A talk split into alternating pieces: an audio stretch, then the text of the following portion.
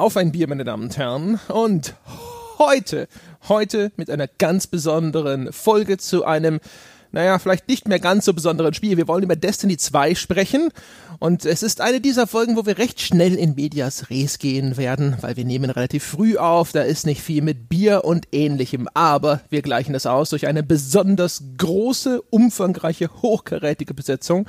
Wir haben heute gleich zwei Gäste dabei, mit denen wir über Destiny 2 sprechen werden. Und zwar sind das der David und die Susanne von der PC Games respektive von Bufft. Und ich begrüße natürlich die Dame zuerst, Susanne Braun von Bufft. Hallo Susanne. Einen schönen guten Tag. Und dann machen wir gleich weiter. Der David Bergmann von der PC Games ist auch da. Hallo David. Hallo. Und was wäre dieser Podcast, wenn nicht auch Sebastian Stange mit dabei wäre? Hallo Sebastian. Ach, das ist aber lieb. Hallo, hallo André, hallo David Susanne, hallo liebe Zuhörer und Zuhörerinnen. Das ist schon fast wie bei so einer politischen Veranstaltung mit den Begrüßungen, oder? Sehr geehrter Herr Zentralratsvorsitzender, sehr geehrte Bundeskanzlerin, ich möchte außerdem begrüßen. Liebe Genossen und Genossinnen. Ja, so in Abstufungen auch, ne? Herzlich willkommen auch an und dann so für die zweite Reihe noch einen schönen guten Tag. Ja, dass da auch gleich sozusagen nochmal die, die Rangordnung klar gemacht wird. Ach, schön. Ja, aber das, äh, das äh, schenken wir uns. Äh, ich hätte gesagt, wir sprechen einfach direkt über Destiny 2. Das Ding ist schon eine ganze Weile draußen, aber jetzt sozusagen frisch erschienen ist die PC-Version, die habe ich gespielt, nicht ewig lange, aber hoffentlich genug, um ein paar tolle Moderationsfragen in diese Runde zu werfen. Habt ihr ansonsten alle die Konsolenfassung gespielt oder gibt es irgendjemanden, der hier, hier schreit, wenn es um PC geht? Soweit ich weiß, haben wir alle die Konsolenfassung gespielt. Ähm, ja. Die PC-Erfahrung beschränkt sich auf äh, Anspielevents von Bungie beziehungsweise auf die Beta-Version. Äh, dennoch möchte ich natürlich sagen, dass die PC-Version die beste Fassung ist weil sie sieht großartig aus. okay. Ja, sehr schön. Ähm, dann wo anfangen, wie aufhören? Ich erkläre den Menschen da draußen vielleicht erstmal, was Destiny ist. Das ist jetzt zum ersten Mal auf dem PC erschienen. Man kann nicht unbedingt voraussetzen, dass jeder schon weiß, was es mit der, mit der Reihe zu verbinden ist. Ähm, kommt von Bungie, den Machern von Halo, auch ein Studio, das PC-Lern inzwischen relativ fremd geworden ist, auch wenn es vielleicht hier oder da mal Jahre später ein Halo-Release auf dem PC gegeben hat. Es ist ein eine eigenartige Mischung aus Shooter, Diablo mit so einem laheichten MMO-Anstrich. Das nennen sie immer Shared World Shooter. Das äh, funktioniert im Grunde genommen so, es gibt eine Story-Kampagne, die spielt man relativ flott durch. Ich würde mal behaupten, so in, weiß nicht, fünf bis sieben Stunden irgendwo, je nachdem, wie schnell und kompetent man das hinter sich bringt und wie viele von den Nebenaufgaben man erledigt. Und danach geht der eigentliche Spielteil los und der besteht aus sogenannten Strikes, Koop-Missionen, die man dann in Teams von drei Leuten immer wieder absolviert und sich dadurch erstens bessere Ausrüstung zulegt und über diese Ausrüstung dann eben Charakterstatistiken steigert. Es gibt auch einen Charakterlevel, der ist aber, glaube ich, da kommen wir dann hinterher noch alles zu, in Destiny 2 genauso wie im ersten Teil erstens relativ niedrig und zweitens danach nicht mehr besonders relevant. Die Geschichte des Ganzen äh, ist äh, in einer fernen Zukunft, wenn ich das richtig verstehe da gab es irgendwann mal so das große goldene Zeitalter und dann ist alles kaputt gegangen. Dann kamen irgendwelche Außerirdischen, die haben die Erde angegriffen und jetzt äh, gibt es eine letzte Stadt, The City, beschützt von einer großen, komischen Kugel, die über dieser Stadt schwebt, dem sogenannten Traveler. Und äh, im ersten Teil schwebt dieser Traveler halt brav über der Stadt und beschützt die. Das ist so das, der letzte sichere Hort der Menschheit. Und man geht eben auf Missionen in diesem, in diesem zerstörten Niemandsland ringsum, kämpft dort gegen insgesamt, ich glaube, drei bis vier verschiedene Alienrassen. Das sind einmal so zeitreisende Roboter, die wächst, und dann gibt's die Kabal, das sind kriegstreiberische, gut gepanzerte, und dann gibt's noch die Fallen, die sind eher flink und haben vier Arme, um das mal ganz blöd zusammenzufassen. Und in einem DLC später kamen noch dann die Taken hinzu, die sind im Grunde genommen eine korrumpierte Mischung aller drei anderen Rassen. Und du hast die Hive vergessen. Oh, den Hive. Ja, natürlich habe ich den vergessen. Das tut mir leid. Genau, das ist so ein bisschen wie die Flat äh, aus äh, Halo, das sind so die, die Zerg, ja, komische, verunstaltete, missgestaltete Aliens, die vor allem auch gerne mal über, mit Masse einen überrollen möchten.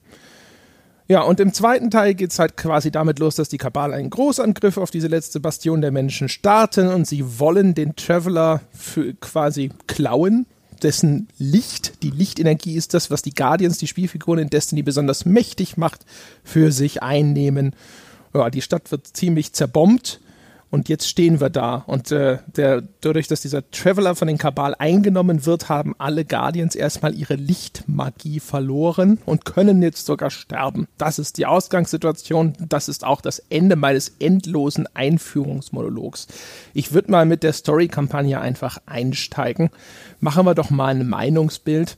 Fangen wir mal an bei den Gästen. David, wie findest du diese Singleplayer-Kampagne? Naja, was man sagen kann, ist, sie ist definitiv besser als die von Destiny 1. Das ist auch so mit das Positivste, glaube ich, was man sagen kann. Und wenn man das sagt, dann legt man die Messlatte natürlich auch denkbar niedrig an. Ähm, Destiny 1 bekannterweise hatte ja so gut wie keine Story oder das bisschen, was erzählt wurde, war völlig wirre. Der Rest steckte in diesen Grimoire-Karten. Von denen haben bestimmt auch Leute schon gehört, die Destiny nicht gespielt haben. Der zweite Teil erzählt zumindest eine Geschichte von Anfang bis Ende, der man folgen kann, die aber diverse Probleme hat. Ich weiß nicht, ob wir auf die jetzt oder wie stark wir da ins Detail wollen, aber die Erzählung hat, hat sehr, sehr viele Schwächen. Der Bösewicht kommt nicht richtig rüber. Ähm, worauf man vielleicht kurz eingehen kann, ist die, die Grundprämisse ist ja eigentlich relativ spannend. Diese Hüter verlieren ihre Superkraft. Das wird halt nur relativ schnell aus Gameplay-Gründen natürlich dann wieder abgebrochen, weil das wäre halt ein ziemlich langweiliges Spiel, wenn du mit deiner Spielfigur dann diese Superkräfte, die ja auch zum Gameplay gehören, nicht hast. Das heißt, du mit deiner Figur kriegst die super schnell wieder und turnst dann halt doch wieder darum, äh, genau wie im ersten Teil. Die Story versucht dich dann auch noch als den einzigen Auserwählten zu inszenieren, was in einem Online-Spiel natürlich denkbar albern ist, wo du auch hunderte anderer Charaktere siehst, die ihre Kräfte auch wieder haben. Das beißt sich also mit dem, was die NPCs dir in Zwischensequenzen und so erzählen. Da sind viele gute Ideen drin, viele schöne Ansätze, die im Spiel dann aber nicht so richtig funktionieren. Aber ich fand sie über die Dauer unterhaltsam. Susanne, mach einfach mal weiter. Ergänze, was es zu ergänzen gibt. Was gibt es da noch zu ergänzen?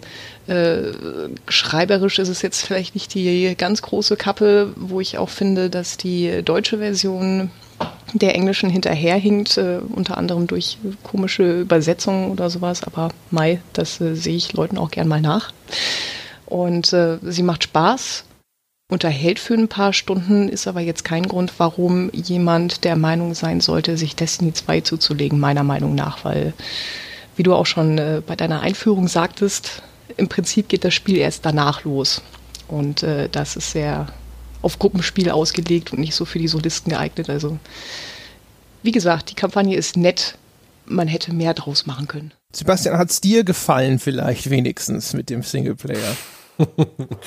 Die Kampagne war schon kurzweilig. Die ist von der Missionsstruktur, von dem, was man da tatsächlich tut, von den Schauplätzen deutlich besser strukturiert und gestaltet als die Story in Destiny 1. Ich hatte das Gefühl, mehr Abwechslung zu haben. Ich hatte das Gefühl, da gibt es auch mal ein paar richtige Höhepunkte in dieser Kampagne.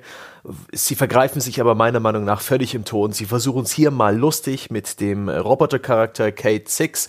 Dann wird es plötzlich wieder ultra dramatisch und extrem pathetisch und getragen und schwer. Das kommt durch die Musik auch mit rüber und es passt einfach nicht. Immer wieder schwankt der Ton viel zu stark und solche Themen wie zum Beispiel, dass diese Guardians, die durch die Macht des Travelers unsterblich sind, die nach dem Tode von ihrem kleinen Geistroboter immer wiederbelebt werden und weiterkämpfen für die Menschheit, dass die plötzlich sterblich sind, dass sie nach einer langen Zeit der Unsterblichkeit damit konfrontiert sind, dass sie sterben können und nicht mehr aufstehen. Das wird mal angesprochen, einer der Charaktere mit ihm interagiert, der, der bringt das irgendwie zur Sprache und ich dachte mir, hey, interessant. Und danach wird das nie wieder aufgegriffen oder irgendwie aufgelöst oder irgendwas damit gemacht. Und genauso wie die Story im ersten Destiny ähm, endet die vom zweiten, ohne dass wirklich etwas Signifikantes passiert ist, dass sich die Spielwelt dramatisch verändert hat, dass wir wirklich sehr viel mehr gelernt haben über die ganze über die ganzen Hintergründe und das Universum von Destiny, das finde ich, äh, diese komische Kugel, der Traveler, ist einer der fiesesten Teaser, die es gibt. Der hat angeblich früher die Menschheit gerettet und ist dann erstarrt dicht über der Erdoberfläche schwebend. Niemand weiß, was es ist, äh, was sich da drin verbirgt. Es gibt nur vage Anspielungen und das ganze Destiny 1 überlernt man kaum was und jetzt habe ich auch Destiny 2 durchgespielt und ich bin immer noch nicht wirklich schlauer. Ein paar Andeutungen hier, ein paar Nebensätze da, auch nach dem, nachdem der Raid geendet ist, über den wir später noch sprechen, aber ich finde das so frustrierend, dass man lange, lange spielt und eigentlich passiert gar nichts. Aber insgesamt unter dem Strich besser als die Story des Vorgängers. Einfach aus spielerischer Sicht. Aber der ist doch jetzt erwacht und du siehst doch Zahnräder, wenn du ihn dir ganz genau anschaust. Ist das nicht spannend und aufregend? Äh, äh, ja, er hat eine andere Tapete bekommen.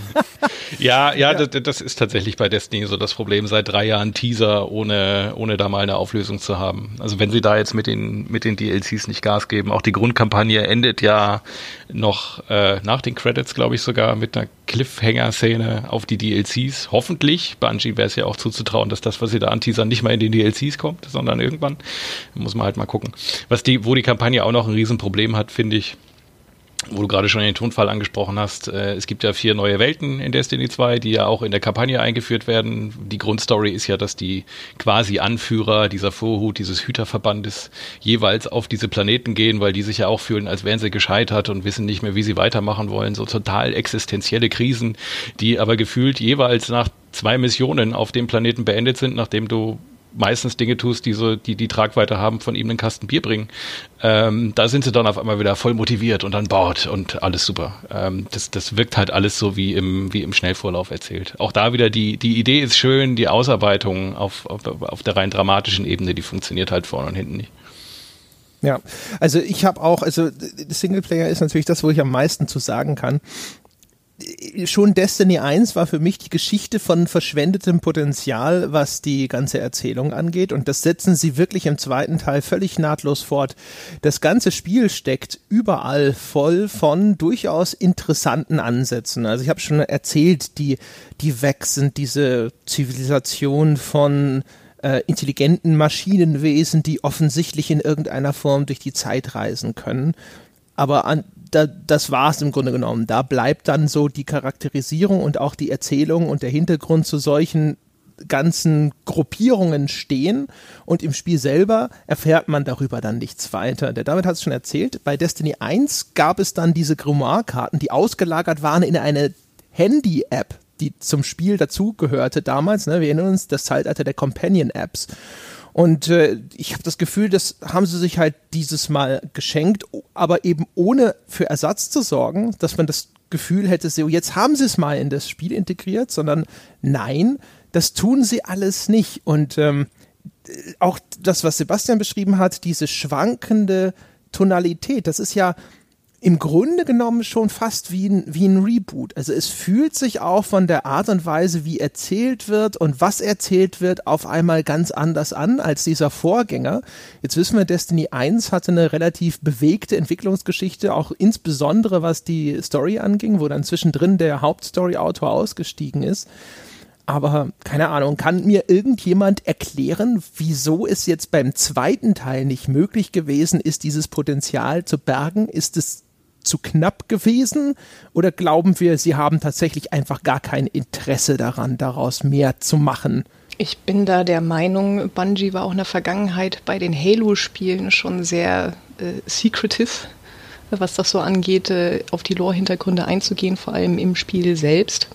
Ähm, das, was sie jetzt in Destiny 2 haben, sie haben ja durchaus die Ansätze oder den Wunsch gehabt, die Story ein bisschen mehr reinzubringen, wenn du im Spiel bei diversen Items L2 drückst, also auf dem Controller. Dann wird dir auch Lore dazu angezeigt, beziehungsweise es gibt halt diverse Items, die ein bisschen Geschichte erzählen, aber natürlich nicht wirklich viel und äh, meistens verstehen auch nur die Leute die Geschichte, die auch beispielsweise die Grimoire-Karten aus Destiny 1 gelesen haben was, was, ich finde, das Potenzial ist verschenkt. Ich glaube, sie haben, sie haben so den Wunsch gehabt, es ein bisschen reinzubringen. Es gibt ja zum Beispiel in der ganzen Spielwelt äh, so Items, Objekte, die du mit deinem Geist scannen kannst. Und dann erzählt dir der Geist ein bisschen was darüber. Aber meistens sind das auch so wieder mysteriös, ätherisch formulierte Sätze, mit denen du nicht wirklich viel anfangen kannst, wo du so denkst, ah, das kann irgendwie was darauf hinweisen, dass halt irgendwas mit den Wegs passiert oder solche Geschichten. Aber so wirklich schlau wirst du nie draus. Was äh, auf der einen Seite natürlich schade ist, vor allem für so Lore-Buffs, die auf sowas stehen. Auf der anderen Seite füttert das aber natürlich weiterhin das Mysterium um Destiny und die ganze Welt. Was äh, manche Leute finden das gut, manche Leute finden das schlecht. Sagen wir es mal so. Also um das mal ganz kurz zu konkretisieren, damit die Menschen sich das vorstellen können. Denn es ist wirklich noch vager, als ihr jetzt gerade denkt da draußen. Also man untersucht dann ein Rüstungsteil zum Beispiel und das Rüstungsteil erzählt dir dann, dass äh, weil so viel Schrott in der Umlaufbahn im Weltraum um die Erde hing, hat man irgendwelche Schutzschilder für Satelliten entwickelt und diese Rüstung äh, hat sich aus diesem, dieser Technologie quasi abgeleitet. Das ist so die Lore-Information, die mir gerade im Kopf rumgeht. Und äh, ich habe auch Maschinenteile in der Umgebung untersucht, wo mir mein Geist dann erzählt hat, oh, das ist ganz schön primitive Technologie dafür, dass die Vex das gebaut haben. Da haben sie wahrscheinlich irgendwelche Gerätschaften aus der alten Welt nachgeahmt. Und das sind natürlich Sachen, äh, das gibt mir keinen Background. Das ist nichts, wo man sich so denkt, so, ach, ja, jetzt habe ich aber mal einen tiefen Einblick in diese Zivilisation der Vex erhalten. Holla, die Waldfee. Sondern es bleibt halt unfassbar vage. David, ich frage dich einfach mal, glaubst du, dass das einfach vielleicht eine Designphilosophie ist, dass Bungie ein, Entwi ein Entwickler ist, der halt sagt, ähm, wie Susanne es schon beschrieben hat, erstens, wir wollen dieses große Mysterium, so wie bei Lost, nur wir werden das halt nie auflösen, haha, und zum Zweiten vielleicht auch schnell in die Action rein. Wenn wir all das wirklich erzählen, müssen wir entweder Erzählsequenzen oder irgendwelche Lore-Texte oder sonst was im Spiel hinterlegen und wir wollen vom Pacing her nicht so viel Geschichte erzählen bumm.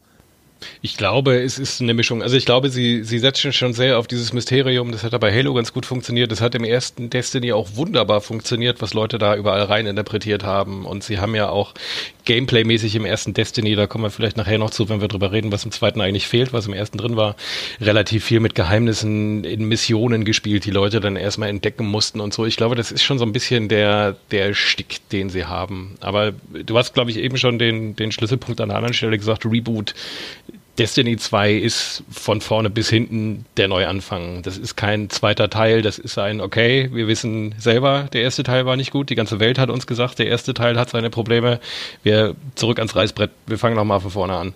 Äh, sieht man ja auch daran, dass es kaum neue Gegnertypen gibt. Ähm, das meiste ist ja übernommen.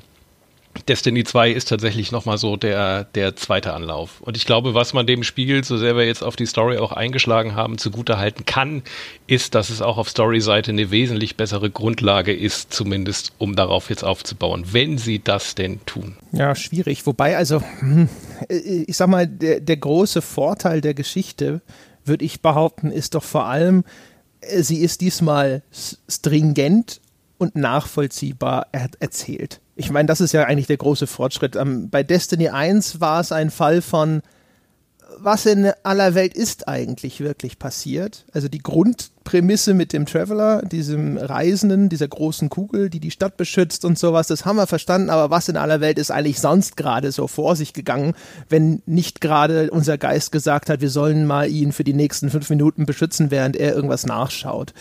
Ähm, aber ansonsten ist es im Grunde genommen doch, da kommt ein Kabalanführer, möchte diesen Traveler sich nutzbar machen, wir halten ihn auf.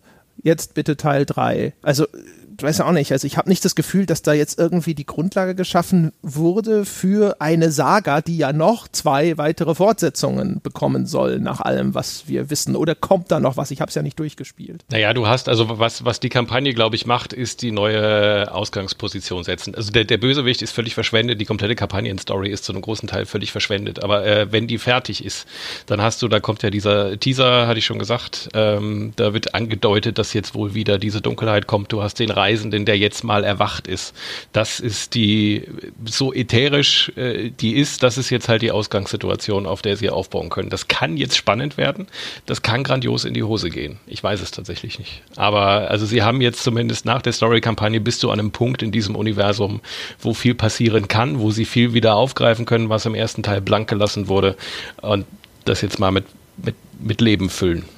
Das ist, das ist eher so das Potenzial, was ich da jetzt sehe ist natürlich viel Hoffnung dran geknüpft, dass das auch tatsächlich passiert. An der Stelle kann man auch äh, auf Destiny 1 gucken. Da wurde ja auch irgendwie eine Grundprämisse erstellt, dass es dieses goldene Zeitalter gab und dann das Zeitalter der Stadt begonnen hat, wo dann jeder so ein bisschen vor sich hin sieht. Äh, mit den DLCs äh, einmal vor allem mit Dunkelheit lauert und dann mit der Erweiterung König der Besessenen wurde die Geschichte oder wurde ja eine Geschichte auch tatsächlich fortgesetzt. Insofern sehe ich da schon Potenzial, dass sie über Erweiterungen beziehungsweise vielleicht auch neue Patch-Inhalte oder halt die DLCs dann an diesem Punkt von Destiny 2 ansetzen und darauf aufbauen. Äh, wie es dann aber mit einem dritten Teil, also in Destiny 3 aussehen würde, was sie da erzählen wollen, das äh, steht natürlich in den Sternen dass sie jetzt quasi rebooten mussten, erklärt das auch, dass äh, gefühlt das ganze Ding einfach immer noch, also wirklich ein so winziger Schritt nach vorne ist. Der David hat es vorhin schon gesagt. Also ich glaube, es gibt nicht einen einzigen neuen Gegnertypus, weil selbst die Taken sind aus einem DLC zu Destiny 1 schon bekannt. Also mir ist bislang nicht eine einzige neue Sorte Gegner begegnet. Die sind alle ein bisschen redesigned. Die, der eine oder andere mag auch vielleicht noch mal eine neue Fähigkeit dazu bekommen haben, aber es gibt eigentlich so nichts Neues. Sebastian, sag auch mal was. Ja, diese Hunde, ja, diese komischen Alien-Hunde, die von den Kabal in den Kampf geführt werden, hm? die gab es im ersten Destiny nicht, soweit ich weiß, hoffe ich. Sicher? Die Hunde, die Hunde gab es nicht, nee. Okay. Aber ob man sie jetzt als unbedingt neuen Gegnertyp bezeichnen möchte, weiß ich nicht. Also sagen wir, sagen wir es so, es gibt kein neues Alien-Volk. Genau. Und stattdessen gibt es, das ist, es gibt einen Teaser, der auf ein neues Alien-Volk hindeuten könnte. Ja. Das aber offensichtlich nicht in diesem Hauptspiel enthalten ist. Schon mal so viel können wir sagen. Ich vermute fast, dass es, äh, du siehst dann in diesem Teaser, das darf ich doch jetzt sagen, oder? Wir spoilern das jetzt mal, ja. Dass man dort im Weltall fliegende Pyramiden sieht. Und wenn du dich auf Io, äh, Io herumgetrieben hast, dann weißt du ja, dass da das Pyramidion ist, was Wechstechnologie ist. Dementsprechend würde ich sogar fast davon ausgehen, dass im ersten DLC oder im nächsten DLC kein neues Gegnervolk drin ist, sondern dass es halt einfach um die Vex geht. Gottes Willen. Ist das, äh, wäre das wichtig gewesen? Also für, ich muss gestehen, ich habe die ganze Zeit da gesessen und gedacht, so, da muss doch, da muss doch, da muss doch jetzt irgendwo mal was Neues kommen. Jetzt kann man natürlich sagen, so, naja, komm, es ist ein Universum und da gibt es dann halt eben diese vier oder so unterschiedlichen Völker, wenn man so möchte. Und dann ist ja auch mal gut, ja. Ich meine, wir haben hier noch nicht mal äh, zwei zusätzliche Alienvölker in unserer Realität. Was willst du eigentlich? Wäre das notwendig gewesen? Kam euch das aber auch so derivativ vor, Destiny 2?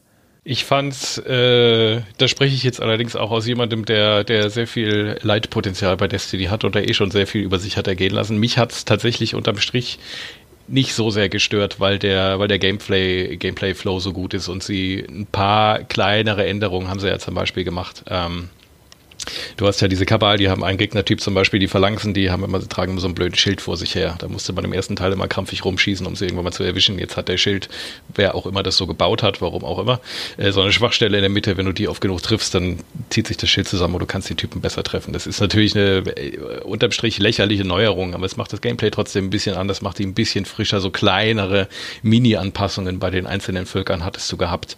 Ähm, das ist absolut Kleinkram. Du kannst rein aus einer Feature-Sicht natürlich argumentieren, dass das für den zweiten Teil echt armselig ist. Ähm, mich hat es beim Spielen de facto aber tatsächlich nicht besonders gestört.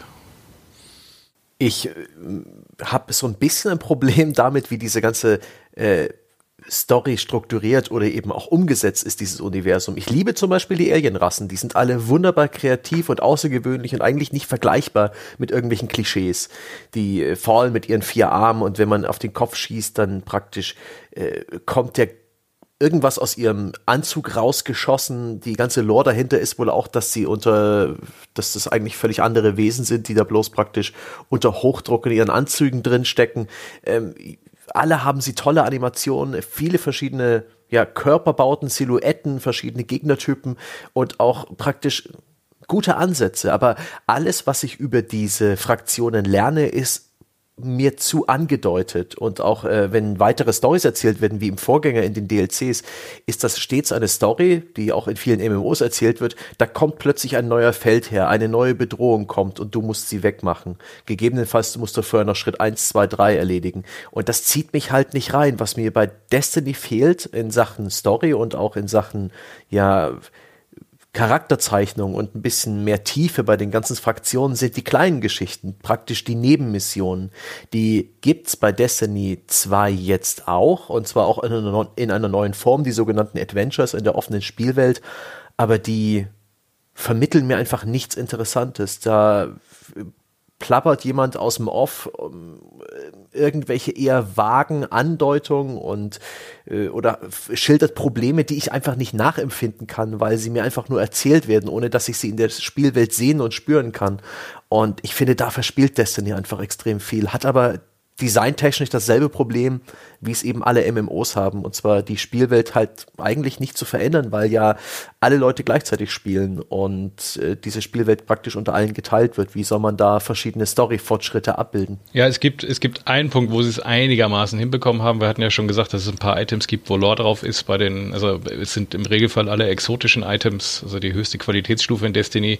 Da ist es meistens ziemlich alberner Kram. André hatte ja schon eins gesagt, ein anderes ist irgendwie, dass auf irgendeine Waffe hat, glaube ich, einen Text, dass es diverse intelligente Waffen gibt, die miteinander sprechen und über ihre Besitzer kommunizieren, wo du dich auch fragst, was dir das jetzt über das Universum sagen soll. Wo es tatsächlich funktioniert, ist im Raid, äh, droppt natürlich auch bestimmte Ausrüstung, die Raid-Klamotten.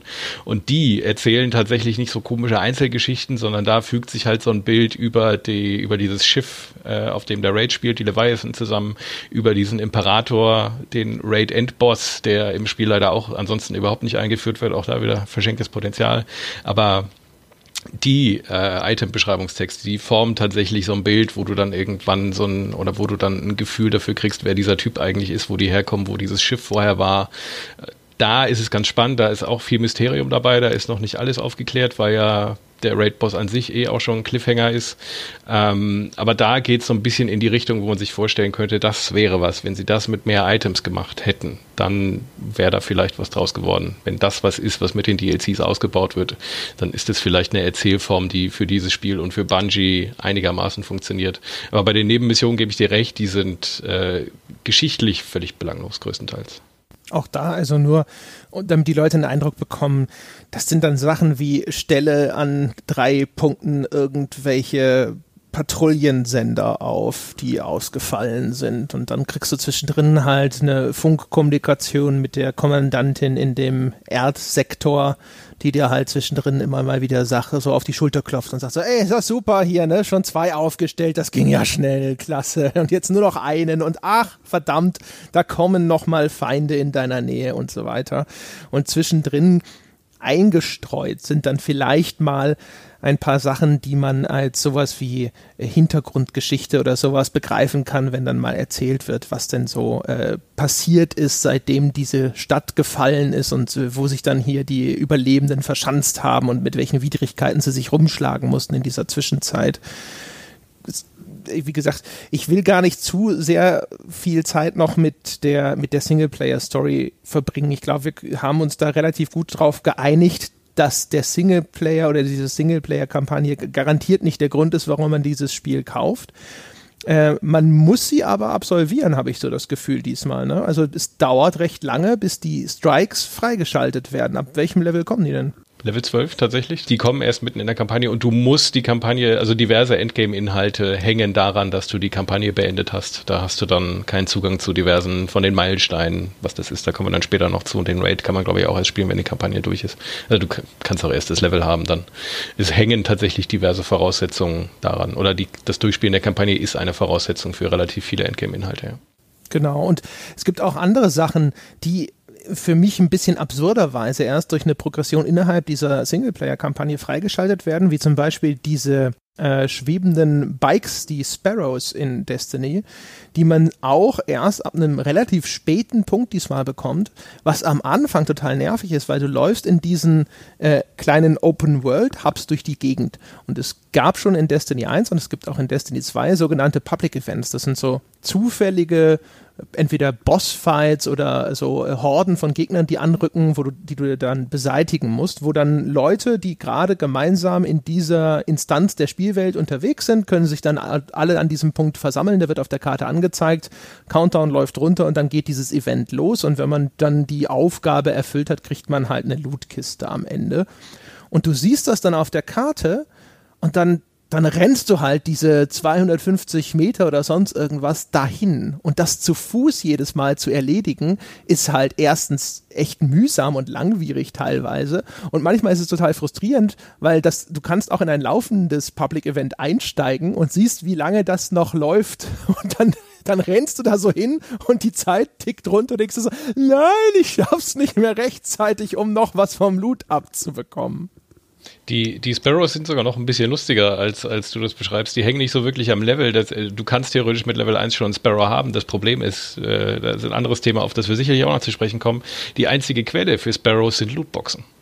Und mit deinem ersten Charakter bekommst du, dauert es halt eine ganze Weile, bis du zum ersten Mal in diese Lootboxen kommst. Also Ach, mit guck. deinem zweiten Charakter zum Beispiel kannst du dir direkt einen rüberschicken. Der zweite Charakter kann ab Level 1 einen Sparrow haben. Mit dem ersten dauert es aber halt, weil du an diese Lootboxen zuerst nicht rankommst. Na, ich dachte, ich dachte, ich wäre einfach noch nicht weit genug in der Kampagne fortgeschritten. Es ist ja noch schlimmer, möchte ich fast sagen. The theoretisch hast du damit recht, weil die Lootboxen, die kriegt man ja, die fängt man ja erst so wirklich ernsthaft an zu bekommen mit Max-Level. Also insofern hängt das schon an der Kampagne, aber halt nur mit deinem ersten Charakter. Mit dem zweiten und dritten, wenn man die denn spielen will, sind die Sparrows kein Problem mehr. Okay. Ich fand das übrigens völlig verwirrend. Ich war ja auch den Sparrow gewohnt, habe ihn dann nicht bekommen, bin auch zu Fuß rumgelaufen wie du, André, und habe dann auch im Netz bereits gelesen, dass die Designer wohl entschieden haben, äh, das soll eine bessere Belohnung sein, etwas später in der Progression, wie eben die Mounts bei MMOs auch in der Regel eher spät kommen oder gekommen sind. Das ist ja bei WoW beispielsweise auch immer, immer mehr erodiert habe ich mir also keine Gedanken drum gemacht, aber mir dann doch gedacht, ja, jetzt habe ich langsam die Story durchgespielt. Was ist denn los? Und ich habe halt sehr viel Zeit in Story-Missionen und in der offenen, in, in diesen offenen Spielbereichen verbracht mit Public-Events und all sowas. Und irgendwann komme ich halt in die in diesen Social Space zurück, wo man Händler hat und seine ganzen ja, Waffen identifizieren lassen kann, diese sogenannten Engramme, die ja, praktisch sowas wie Lootboxen darstellen und eben Items verkaufen, kaufen, all sowas. Und erhalte da von einem der blinkend markierten Leute, ich weiß nicht aus welchem Grund, eben äh, unter anderem einen Sparrow und jede Menge andere Items. Und das hat für mich überhaupt, das war so entkoppelt von meinem Gameplay und von der ganzen Narration. Ich habe es einfach bekommen, ich habe nicht gewusst, warum, ich habe nicht gewusst, welchen, welchen Milestone ich erreicht habe, ich bekomme auch, habe da auch regelmäßig vom Spiel nach gewissen Levelgrenzen Items bekommen. Und es fühlte sich so mechanisch an, so grundlos ich hatte keine, keine Vorwarnung. Es gab einfach hier, guck Item. Und das fand ich eine unangenehme Art und Weise, sich ähm, solche Dinge zu verdienen. Eben im Vergleich zu sowas wie WoW, wo man wusste, dass es Mounts gibt, wo man drauf hingespart hat, wo man sich drauf gefreut hat. Irgendwie hat das Spiel in, in vielerlei Hinsicht für mich seine ganzen Mechaniken nicht gut offenbart, obwohl die eigentlich gar nicht allzu schwierig zu begreifen sind. Dieses ganze Wissen, wie man das auch optimal spielt, was wann kommt, musste ich mir extern aus Guides holen. Ja, das mit den Sparrows ist halt, glaube ich, vor allem verwirrend, wenn du den ersten Teil gewohnt bist, ähm, weil du gerade schon WoW gesagt hast, da ist es ja inzwischen eigentlich gang und gäbe. WoW hat ja Flugmounts bekanntermaßen und die kriegst du inzwischen, das haben sie seit ein, zwei, drei Erweiterungen so gemacht. Am Anfang einer neuen Erweiterung gibt es noch keinen Flugmount, weil die Entwickler sagen, du sollst nicht sofort überall hinfliegen kennen, entdeck halt mal ein bisschen die Welt und dann kannst du dir das irgendwann über eine Questreihe freischalten, nachdem die Erweiterung schon eine Weile draußen ist. Es wirkt so ein bisschen so, als hätte Bungie sich gedacht, das ist ja voll cool, die Leute sollen erstmal die Welt entdecken und dann können sie irgendwann schneller reisen. Das machen wir bei uns auch so.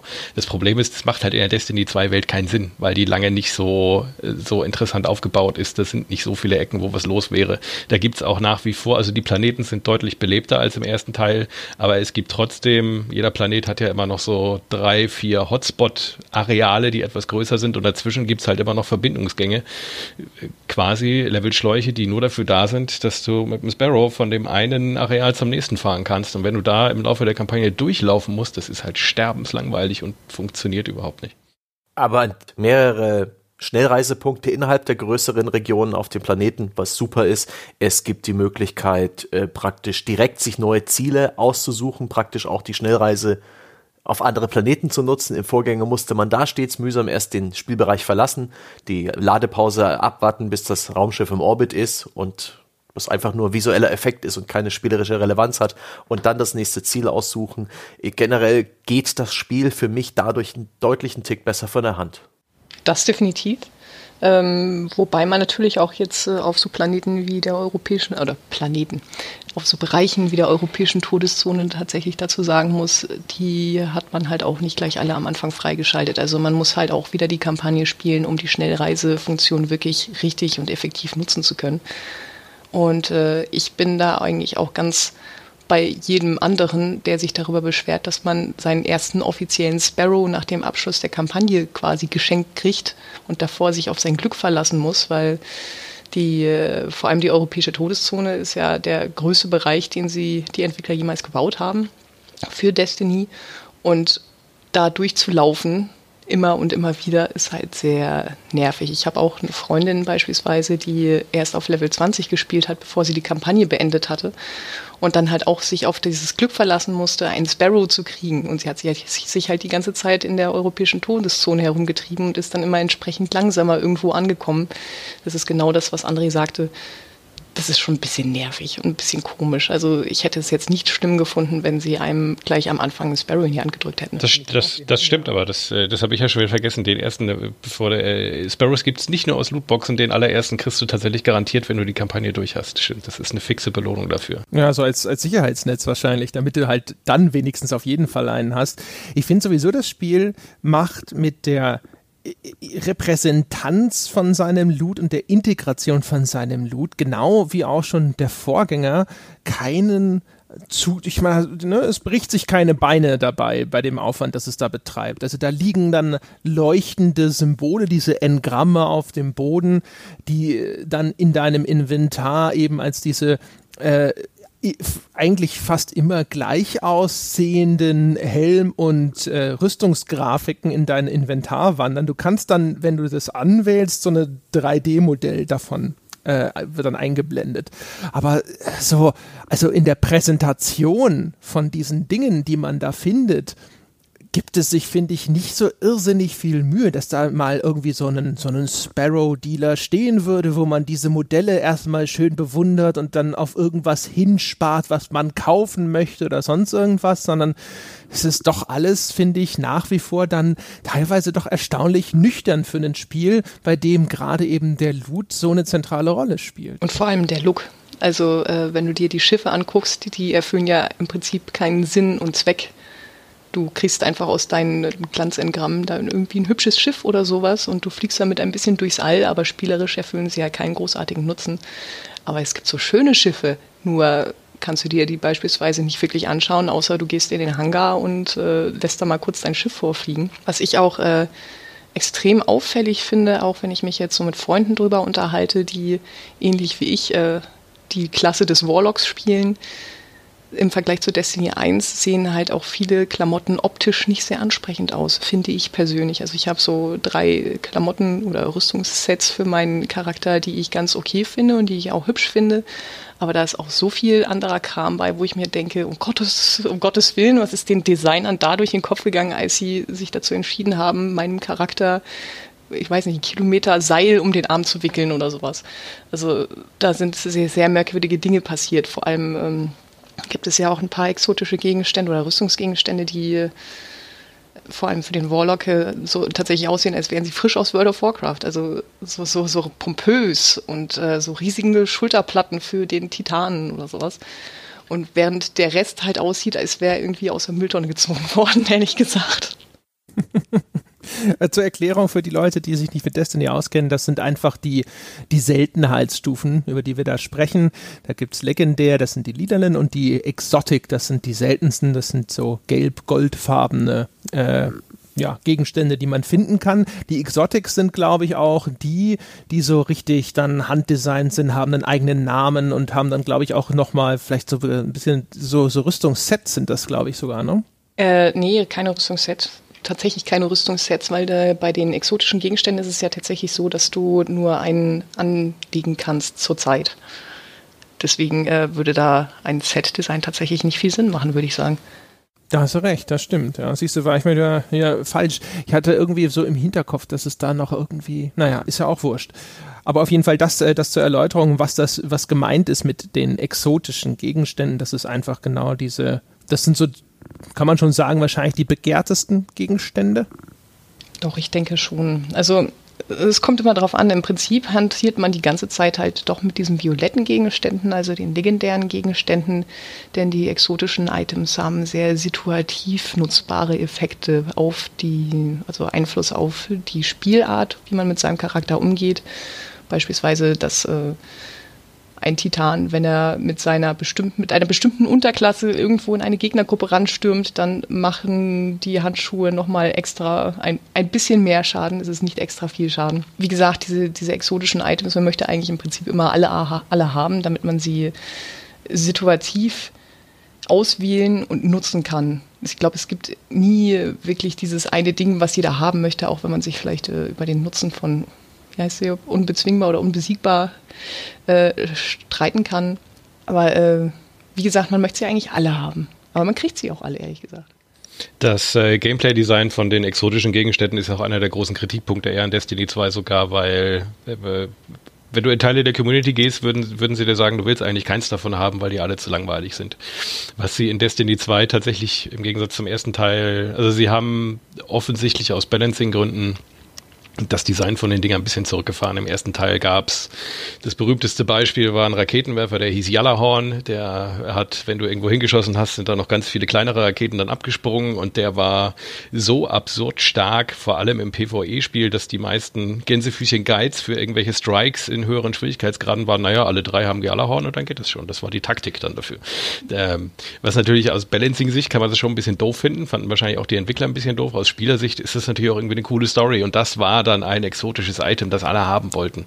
Und die Kritik an Destiny 2 ist gerade, dass viele alles so ein bisschen gedämpfter designt. Die haben schon ihre eigenen Effekte. Die exotischen Waffen haben, schießen sich dann spürbar anders als andere Waffen der gleichen Klasse. Exotische Ausrüstungsgegenstände sind auch am ehesten noch die, mit denen man ähm, seinen Charakter so ein bisschen an die persönliche Spielweise anpasst, weil sie dann irgendwie, wie man mit Granaten umgeht oder so, ein bisschen massiver ändern.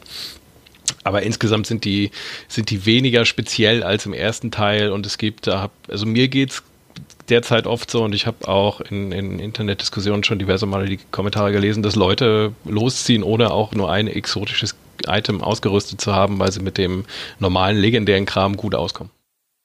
Man kriegt sie diesmal auch gefühlt früher. Ne? Ich habe schon sehr früh so die ersten Exotics bei mir gesehen, während in meiner Erinnerung bei Destiny waren sie ähm, ja, eigentlich meisten, die meisten habe ich bei Xur gekauft. Den gibt es ja jetzt in Destiny 2 auch wieder, habe ich gesehen. Das war ein spezieller Händler, der immer nur sogar an einem bestimmten Tag der Woche im Spiel erschienen ist und e- Exotic-Gegenstände verkauft hat. Und die waren dann jedes Mal neu ausgewürfelt. Und dann musste man Glück haben, dass Xur gerade Kram verkauft hat, den du dir A leisten konntest. Der hatte natürlich eine spezielle Währung, um bei ihm einzukaufen. Und es sollte halt auch noch was sein, das du tatsächlich haben möchtest. Das ging so weit, dass dann Webseiten zu den Hochzeiten von Destiny wöchentlich sogar News gebracht haben, um zu verraten, was bei Xur gerade verkauft wird, damit man nicht im Spiel extra hinrennen muss, um zu schauen, was der Kerl im Angebot hat. Ich habe das Gefühl, das ist mit den Exotics jetzt ein bisschen entschärft oder ist Xur immer noch wichtig? Der Xur äh, speziell ist ein bisschen belanglos geworden, weil die Währung, mit der man bei ihm einkauft, die hat jeder, der ein bisschen spielt, ohnehin zur Genüge. Also du kannst dir sowieso alles leisten, was du bei ihm willst. E, exotische, also das ganze Spiel, äh, nicht nur bei exotischen Gegenständen, ist deutlich, deutlich spendabler geworden. Das wirkt so ein bisschen so, als hätten sie sich da das zu Herzen genommen, was das Diablo-Team mit Reaper of Souls gelernt hat, nämlich ein Item-Grinder ist für Spieler meistens motiviert, wenn sie auch tatsächlich die Items kriegen, die sie haben wollen.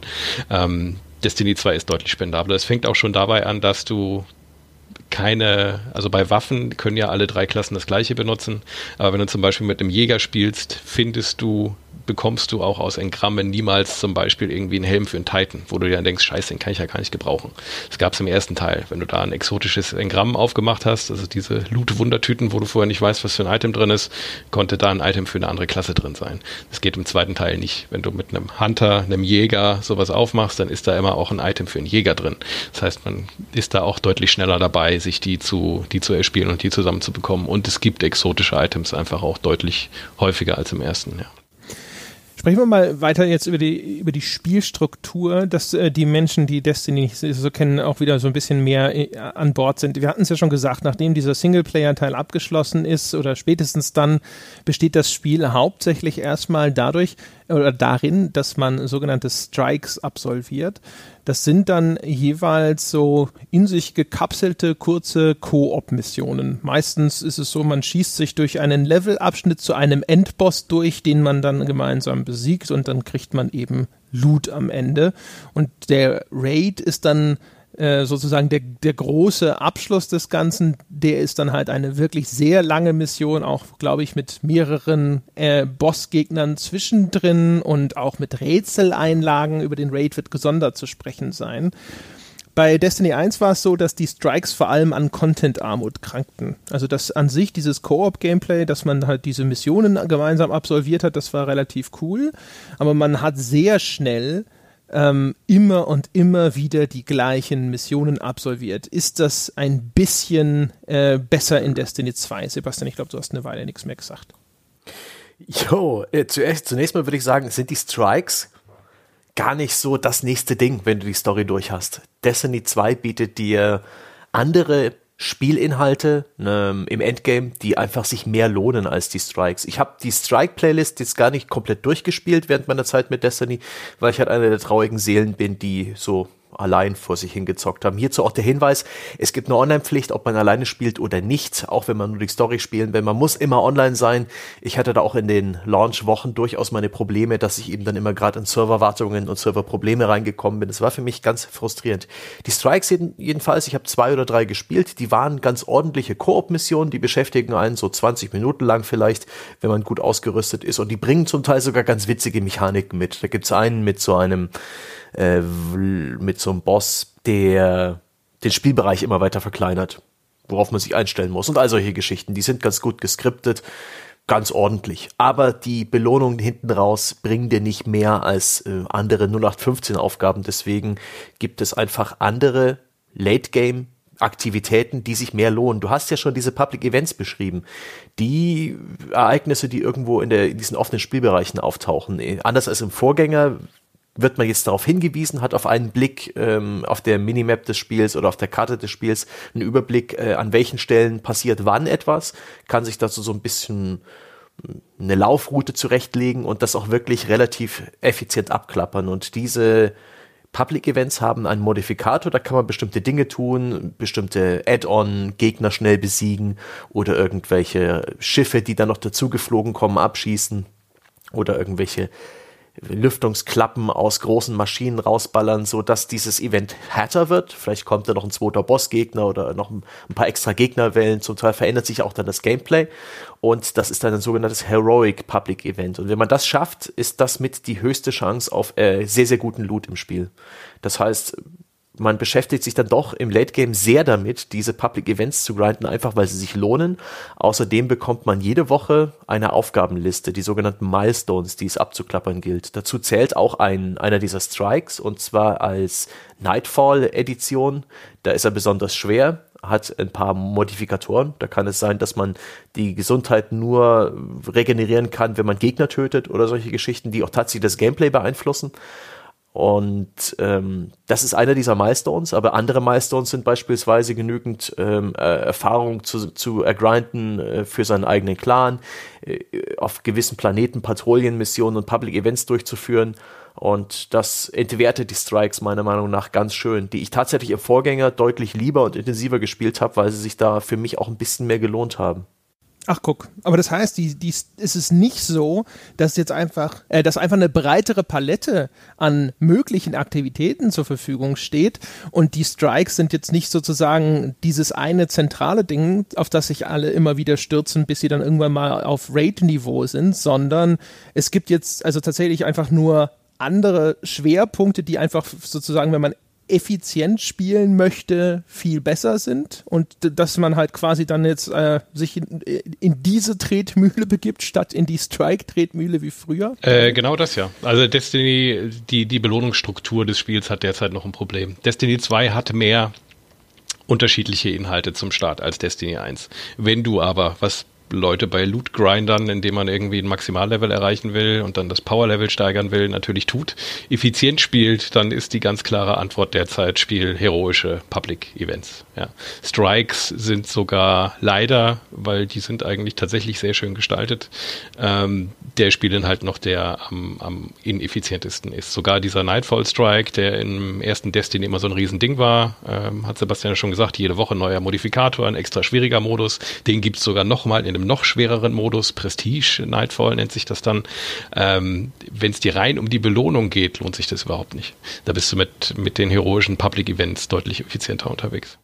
Ach krass. Und die sind ja natürlich auch viel schneller zu erledigen, weil so ein Public Event, je nachdem, keine Ahnung, fünf bis zehn Minuten hast du das ja hinter dich gebracht. Genau, ja. Und du siehst ja auch auf den Karten inzwischen, wo das andere ist, kannst direkt hinreisen. Also du bist ja auch, selbst wenn du siehst, auf deinem Planeten ist jetzt gerade kein zweites, es ist ja in Destiny 2 zum Glück deutlich komfortabler zu gucken, ist auf der anderen Planeten gerade was, dann bist du da auch nur einen kurzen Ladebildschirm von entfernt und bist im nächsten.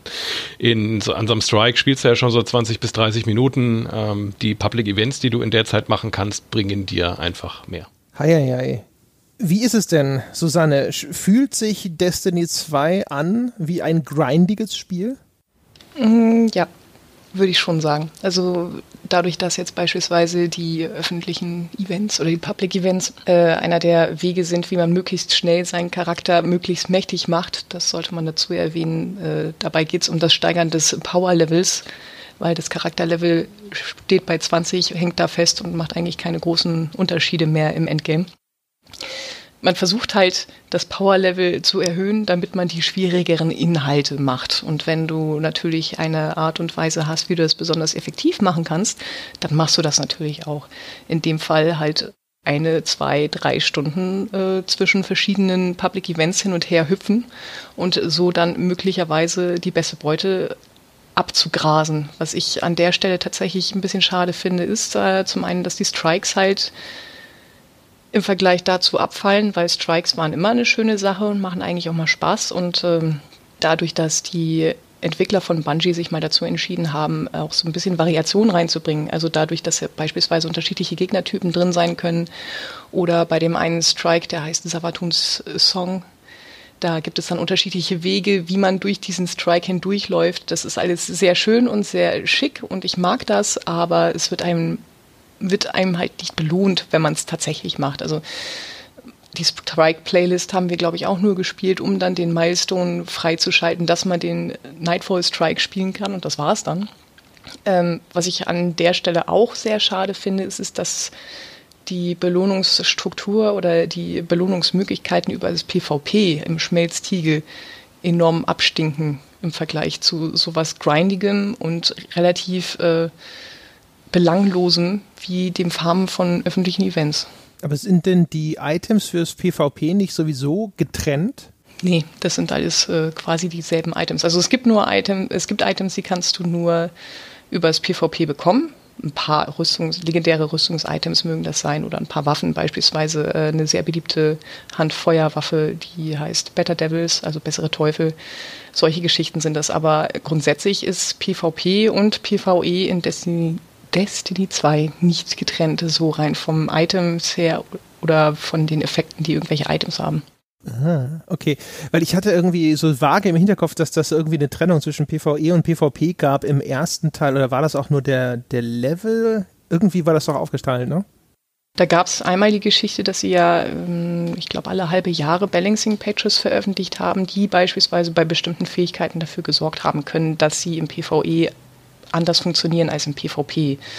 Ähm, früher gab es das auch in Destiny 1 über die Trials of Osiris, beziehungsweise über das Iron Banner Event, dass es einen äh, theoretischen Lichtlevel-Unterschied gab. Also das, was jetzt das Power-Level ist, war früher das Lichtlevel. Und wenn du ein höheres Lichtlevel hattest, dann konnte es sein, also als dein Gegner beispielsweise, konnte es sein, dass er halt äh, sehr viel weniger Schaden von dir einstecken konnte. Im Endeffekt, in der Praxis, ist das aber in einem von zehn Fällen vielleicht mal passiert. Also es hat sich nie so stark ausgewirkt, dass man jetzt der Meinung sein könnte, äh, das wäre jetzt heftig gewesen oder eine krasse Trennung zwischen PvE oder PvP. Okay, ich muss gestehen, ich habe den PvP in Destiny 1 größtenteils gemieden. Ähm, für, als Erklärung für die Menschen da draußen, es gibt einmal den Charakterlevel, der endet bei Level 20 aktuell. Ähm, und gibt es eben diesen Power Level und dieser Power Level ist im Grunde genommen die äh, sozusagen ein, ein Ausdruck der Qualität der Rüstungsteile, die man gerade ausgerüstet hat. Im ersten Teil war das noch der Lichtlevel und jetzt ist das eben der Power-Level. Also sozusagen je bessere, besser die Ausrüstung, desto höher hinterher der Power-Level, um es mal vereinfacht auszudrücken. Aber das klingt ja schon irgendwie so ein bisschen fast schon wie einen Rückschritt, weil wenn ich mir das so vorstelle, dass ich jetzt äh, irgendwelche World-Events farme im Vergleich dazu, dass ich die Strikes mache, klar, die Strikes sind äh, halt von, von der Zeitinvestition her eine ganz andere Hausnummer und das fühlte sich sicherlich dadurch auch häufig mühsamer an, weil man, wenn man diese gleiche 20, 30 Minuten Mission immer wieder spielt, ist natürlich was anderes, als wenn man eine 10 Minuten Mission ein paar Mal hintereinander macht, weil diese kleinen Häppchen vielleicht dann einfach schneller zu konsumieren sind, aber keine Ahnung, ich habe das Gefühl, dass das ja eigentlich Sebastian, sag mir mal unterm Strich, ist das, ist das gut oder schlecht, dass die Strikes jetzt äh, entwertet sind? Das ist äh, eigentlich, eigentlich nur ein Bestandteil eines größeren Gesamtbildes, nämlich der Progression in Destiny 2. Die Strikes sind äh, entwertet, andere Dinge machen mehr Sinn. Ich finde das jetzt nicht gut, aber generell ist es noch viel interessanter, dass man in Destiny 2 als Gelegenheitsspieler besser vorankommt oder ähnlich gut wie Intensivspieler. Das heißt, nachdem man diese wöchentlichen Aufgabenlisten erledigt hat, dann da, da, da schaltet man schon relativ mächtige Items frei. Da gibt's eine besondere Engramm-Kategorie, die eben auch Items ausspuckt, die deutlich über deinem Charakterlevel liegen. Und ab dann geben dir eigentlich alle Belohnungen, bis auf wirklich sehr, zufall, sehr zufällige Funde, weswegen man eben diese Public Events grindet, die geben dir, naja, relativen Murks. Das sind alles Items, die sich an deinem Power-Level orientieren. Das sorgt zum einen dafür, dass Gelegenheitsspieler, die einmal die Woche reinschauen, in, in diesen paar Stunden, die sie da spielen, einen deutlichen Fortschritt haben und sich peu à peu dem Maximallevel nähern. Das führt aber auch dazu, dass Intensivspieler, und ich bin mir sicher, David und Susanne können da sehr viel mehr dazu erzählen, die sind ja schon auf jenseits äh, der 300 vom Power-Level. Das sorgt eben dafür, dass Intensivspieler ja gar nicht so viele Möglichkeiten haben, äh, sich das alles zu ergrinden und die mussten dann sehr, sehr geschickt umgehen mit ihren, mit ihren Ressourcen, die sie haben. Ich habe mir da Guides durchgelesen und festgestellt, dass ich das Spiel völlig unoptimal gespielt habe. Sehr oft wird man zum Beispiel mit Tokens belohnt, also praktisch Wertmarken. Sehr, sehr viele Missionen, sehr, sehr viele Aktivitäten im Spiel geben dir diese Wertmarken, die kann man dann wieder bei NPCs eintauschen gegen Items und äh, treibt damit irgendeinen Ruf in die Höhe ich habe das völlig falsch gemacht. Ich hätte erst irgendwelche mein Charakterlevel an die Soft-Level Cap von 265 bringen müssen und erst dann anfangen, die Dinger einzulösen. Genauso gibt es bestimmte Questlines, die man nicht machen darf, bevor man einen bestimmten Level erreicht hat, weil man dann sicher geht, dass das entsprechende Item auch eine, eine hohe Qualität hat. Ich habe das alles viel zu früh eingelöst und sozusagen nicht das Optimum da rausgeholt. Aber dass es jede Menge Guides gibt, die, ähm, die dir genau beschreiben, welche Aktivität im Spiel du in welcher Reihenfolge und bis zu welcher Power-Level-Grenze machen muss, die zeugt schon ein bisschen dafür, davon, dass es nicht so leicht ist, einfach nur mit Zeit das Problem zu erschlagen. Das ist schon vom Design her schon eher so in Richtung Casual-Spieler optimiert. Und jetzt will ich endlich mal David und Susanne ranlassen, die mich bestimmt in einigen Details korrigieren und das Ganze auch präzisieren werden. Ich glaube, wir, wir sollten vielleicht kurz, damit das auch wirklich alle nachvollziehen können, das Power-Level-System nochmal kurz erklären. Also äh, Andrea hat es ja schon gesagt, es ist quasi der, also es ist so, jede Waffe hat einen Angriffswert, es ist einfach eine Zahl. Äh, jede, jedes, jeder Ausrüstungsgegenstand hat einen Verteidigungswert. Das ist auch eine Zahl. Im Endeffekt ist es, in anderen Spielen würde man das Gear-Score nennen. Wer schon mal WoW gespielt hat, wird das kennen. In Division gab es, glaube ich, auch sowas. Und aus den Durchschnittswerten dieser Angriff- und Verteidigungswerte errechnet sich halt der Power-Level deines Charakters. Was ähm, die bei Destiny 2 unter anderem dazu genutzt wird, um Inhalte zu gaten. Also wenn du den Nightfall Strike machen willst, dann brauchst du ein bestimmtes Power Level als Minimum. Und die Gegner darin haben ein bestimmtes Power Level. Und solange du unter deren Power Level bist, nimmst du ein bisschen mehr Schaden von denen, machst ein bisschen weniger Schaden an ihnen. Wenn du drüber bist, skaliert das entsprechend andersrum. Für die Spieler allerdings nie ganz so vorteilhaft wie für, wie für KI-Gegner. Und was du machen willst, ist halt diese, diese Zahlen einfach nach oben bringen. Es geht in Destiny zum Beispiel, da gibt es ein System, das heißt Infundieren. Das heißt, wenn du, du hast zum Beispiel ein Automatikgewehr, das findest du total super, äh, das ist aber noch nicht am maximalen Angriffswert für diese Waffe. Findest du ein anderes Automatikgewehr oder das gleiche nochmal mit einem höheren Wert zum Beispiel, aber du willst dein altes weiter benutzen, steckst du dein Automatikgewehr, dein neues in das rein und bekommst dann die Power-Level-Differenz entsprechend gut geschrieben obendrauf. So levelst du Stück für Stück deine Verteidigungs- und Angriffswerte, bringst dadurch dein Power-Level nach oben. Ähm, die aktuelle Grenze im Spiel gerade ist 305 beziehungsweise, und da wird es in Destiny 2 schon ein bisschen komplexer, es gibt noch Mods. Jedes Item hat einen Mod-Slot, in dem man Mods einsetzen kann. Es gibt normale blaue Mods, die ändern nichts am Angriffs- oder Verteidigungswert des jeweiligen Items. Aber es gibt irgendwann legendäre Mods, die bringen fünf Punkte obendrauf. Das heißt, der theoretische maximale Basis-Power-Level von Items ist 300. Dadurch, dass du überall Mods einsetzen kannst, kommst du aber maximal auf 305. Ähm, und das Steigern dieses Power-Levels funktioniert bis, Sebastian hat es schon gesagt, 260, 265, eigentlich nur durch Spiel einfach das Spiel. Mach halt irgendwas und du wirst im Power-Level ansteigen. Die Belohnungen skalieren dann sukzessive mit, also wenn du Engramme aufmachst, dann liegen die immer so ein Tick über deinem Power-Level. Äh, das wirkt alles ganz äh, organisch, funktioniert ganz gut. Und irgendwann rennst du gegen diese Wand bei 265 und da ist aber einmal Schluss. Und da fängt das Problem so ein bisschen an, weil das Spiel erklärt dir nicht, warum da auf einmal Schluss ist. Du lernst die ganze Zeit, okay, das levelt immer mit, so geht das wohl weiter und dann hört es auf. Und dann denkst du dir vielleicht, naja gut, die Inhalte, die ich gerade spielen kann, die hören halt bei 265 auf. Blaue Items zum Beispiel gibt es wohl einfach nicht mit mehr Power Level. Das stimmt aber auch nicht, weil die gibt es mit mehr Power Level. Du musst nur erstmal über diese Softcap-Grenze drüber. Und dafür gibt es dann, ähm, hatte Sebastian auch schon gesagt, du hast pro Woche so eine Checklist, die dir die Entwickler geben, die das Spiel gibt, sogenannte Meilensteine, ähm, eine bestimmte Menge an PvP-Matches machen zum Beispiel. Dann bekommst du dafür ein, wie heißen die eigentlich im Deutschen? Mächtige, mächtige Ausrüstung, glaube ich äh, ein Engramm mit mächtiger Ausrüstung. Oder wenn du den wöchentlichen Nightfall oder Dämmerungsstrike machst, dann gibt es dafür auch mächtige Ausrüstung. Das sind die Engramme, und auch das sagt dir das Spiel nirgendwo, die über deinem Power-Level droppen können. Das heißt, wenn du es effizient spielen willst, dann machst du die nicht auf, fasst die nicht an, bis du bei 265 bist, machst die dann auf, um dich ein bisschen weiterzubringen. Äh, weil dann fangen nämlich auch einmal die normalen Drops an, wieder mitzuleveln. Dann findest du auch wieder blaue Gegenstände, die über 2,65 sind. Bis du an der nächsten von diesen Softcap-Mauern bist, dann machst du wieder so ein mächtiges Engramm auf, bist wieder einen Tick drüber und tastest dich dann an die nächste Wand ran. Das System ist für einen Item Grinder schon okay das Problem ist nur, das Spiel erklärt dir absolut nichts davon. Wenn du keinen Guide liest, kommst du da nie drauf. Man kann jetzt den Entwicklern zugute halten, auch dann funktioniert das Spiel immer noch, indem du es einfach spielst. Also selbst wenn du die mächtigen Engramme nicht zu dem Zeitpunkt aufmachst, wo du sie, wenn du effizient spielen willst, eigentlich aufmachen solltest, hast du den steten Fortschritt und kommst weiter.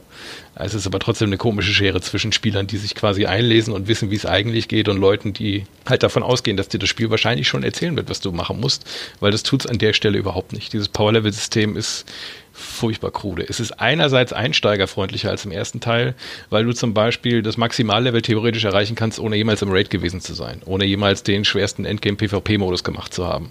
Da da gibt es keine, keine Zwischengrenzen mehr. Das heißt, okay, die letzten zehn Punkte kannst du nur mit Raid-Ausrüstung machen, das gibt's alles nicht. Aber auf der anderen Seite ist es wieder so uneinsteigerfreundlich, dass es völlig intransparent ist, wie, wie diese Steigerung irgendwann funktioniert und dir nicht sagt, warum du jetzt auf einmal an so einer Wand hängst. Das ist furchtbar krude. Ist es zu einem gewissen Grad Absicht, vermute ich mal? Also ich denke mal, zu einem gewissen Grade werden Sie sagen, da sind Elemente drin für die Leute, die sich reinfuchsen. Also das ist ja auch, glaube ich, darauf ausgelegt, dass man quasi mehrere Charaktere spielt, dass du halt mit einer anderen Klasse einfach nochmal neu anfängst und so weiter und so fort und dann vielleicht die Lektionen aus deinem ersten Durchgang in diesem zweiten Charakter dann zur Anwendung bringst.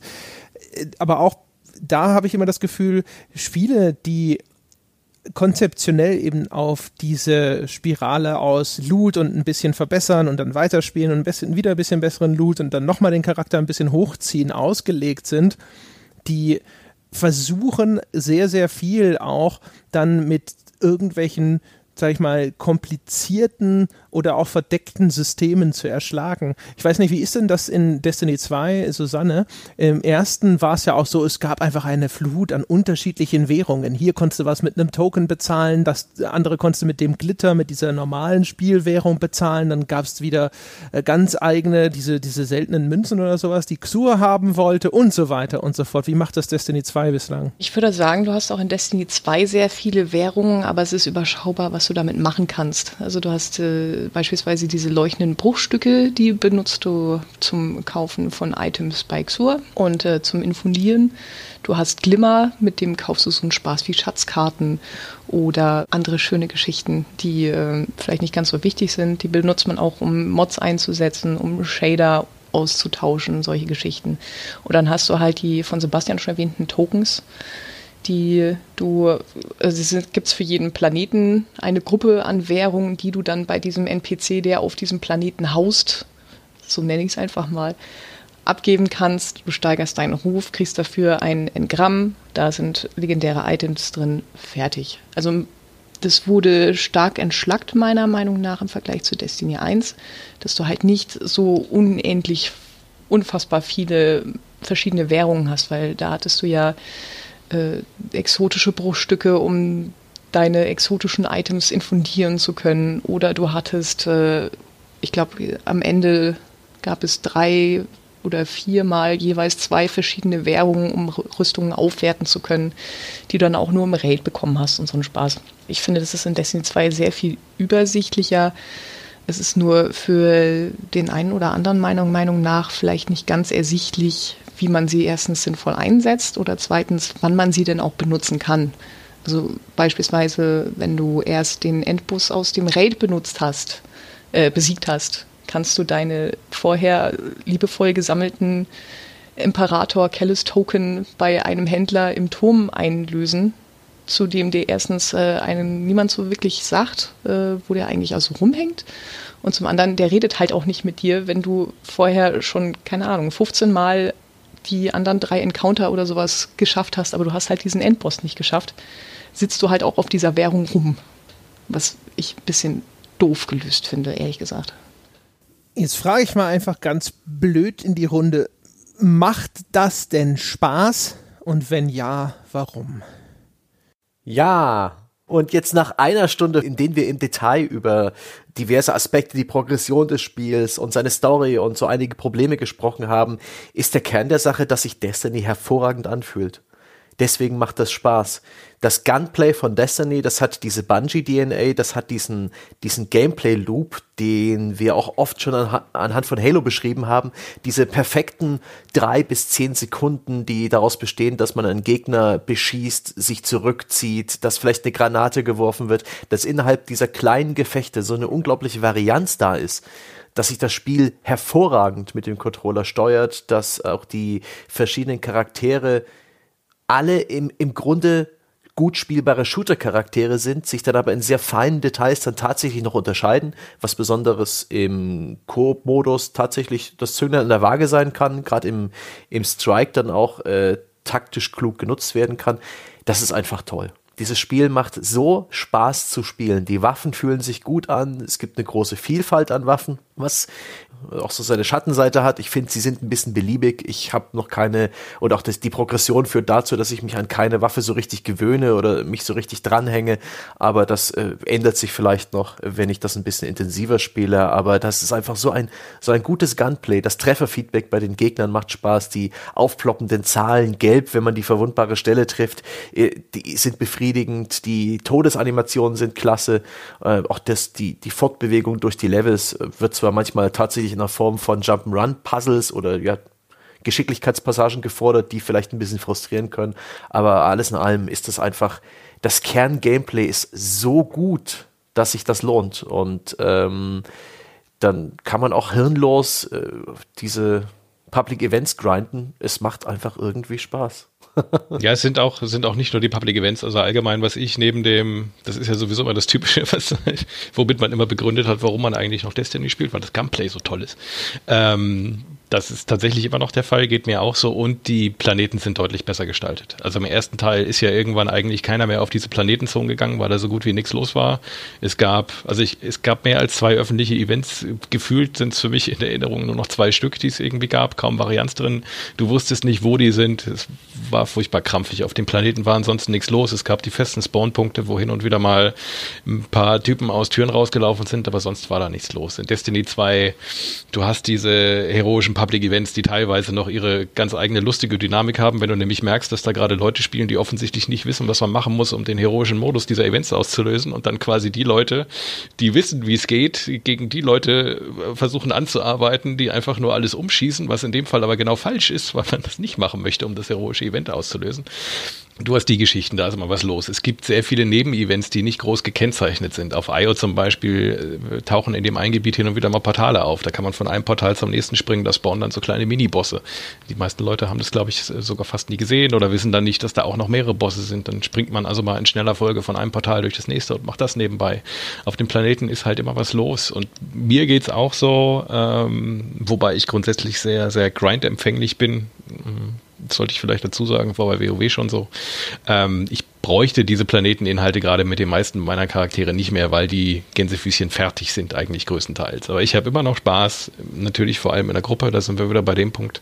Destiny 2 für Solospieler nur so leidlich empfehlenswert. Macht einfach Spaß mit einer Dreiergruppe da rumzulaufen, ein ähm, bisschen, bisschen zu quatschen. Destiny 2 ist da so der Ersatz für einen, weiß ich nicht, einen Pokerabend. Das ist die, die warme, lauschige Winterdecke, die man sich irgendwie umlegt und sich, und sich wohlfühlt, wenn man da mal zwei Stunden verbringt. Das ist tatsächlich die große Stärke nach wie vor von diesem Spiel, der Gameplay Loop.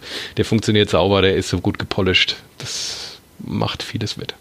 Ich persönlich äh, kann da auch nur zustimmen, wenn man in Destiny 1 oder beziehungsweise ich glaube, es waren dann im Ende 600 Stunden, die ich in Destiny 1 reingesteckt habe, was äh, tatsächlich auch sehr viel nur dem zu verdanken war, dass sich die Waffen so großartig haben abschießen lassen auf gegnerische Alienköpfe.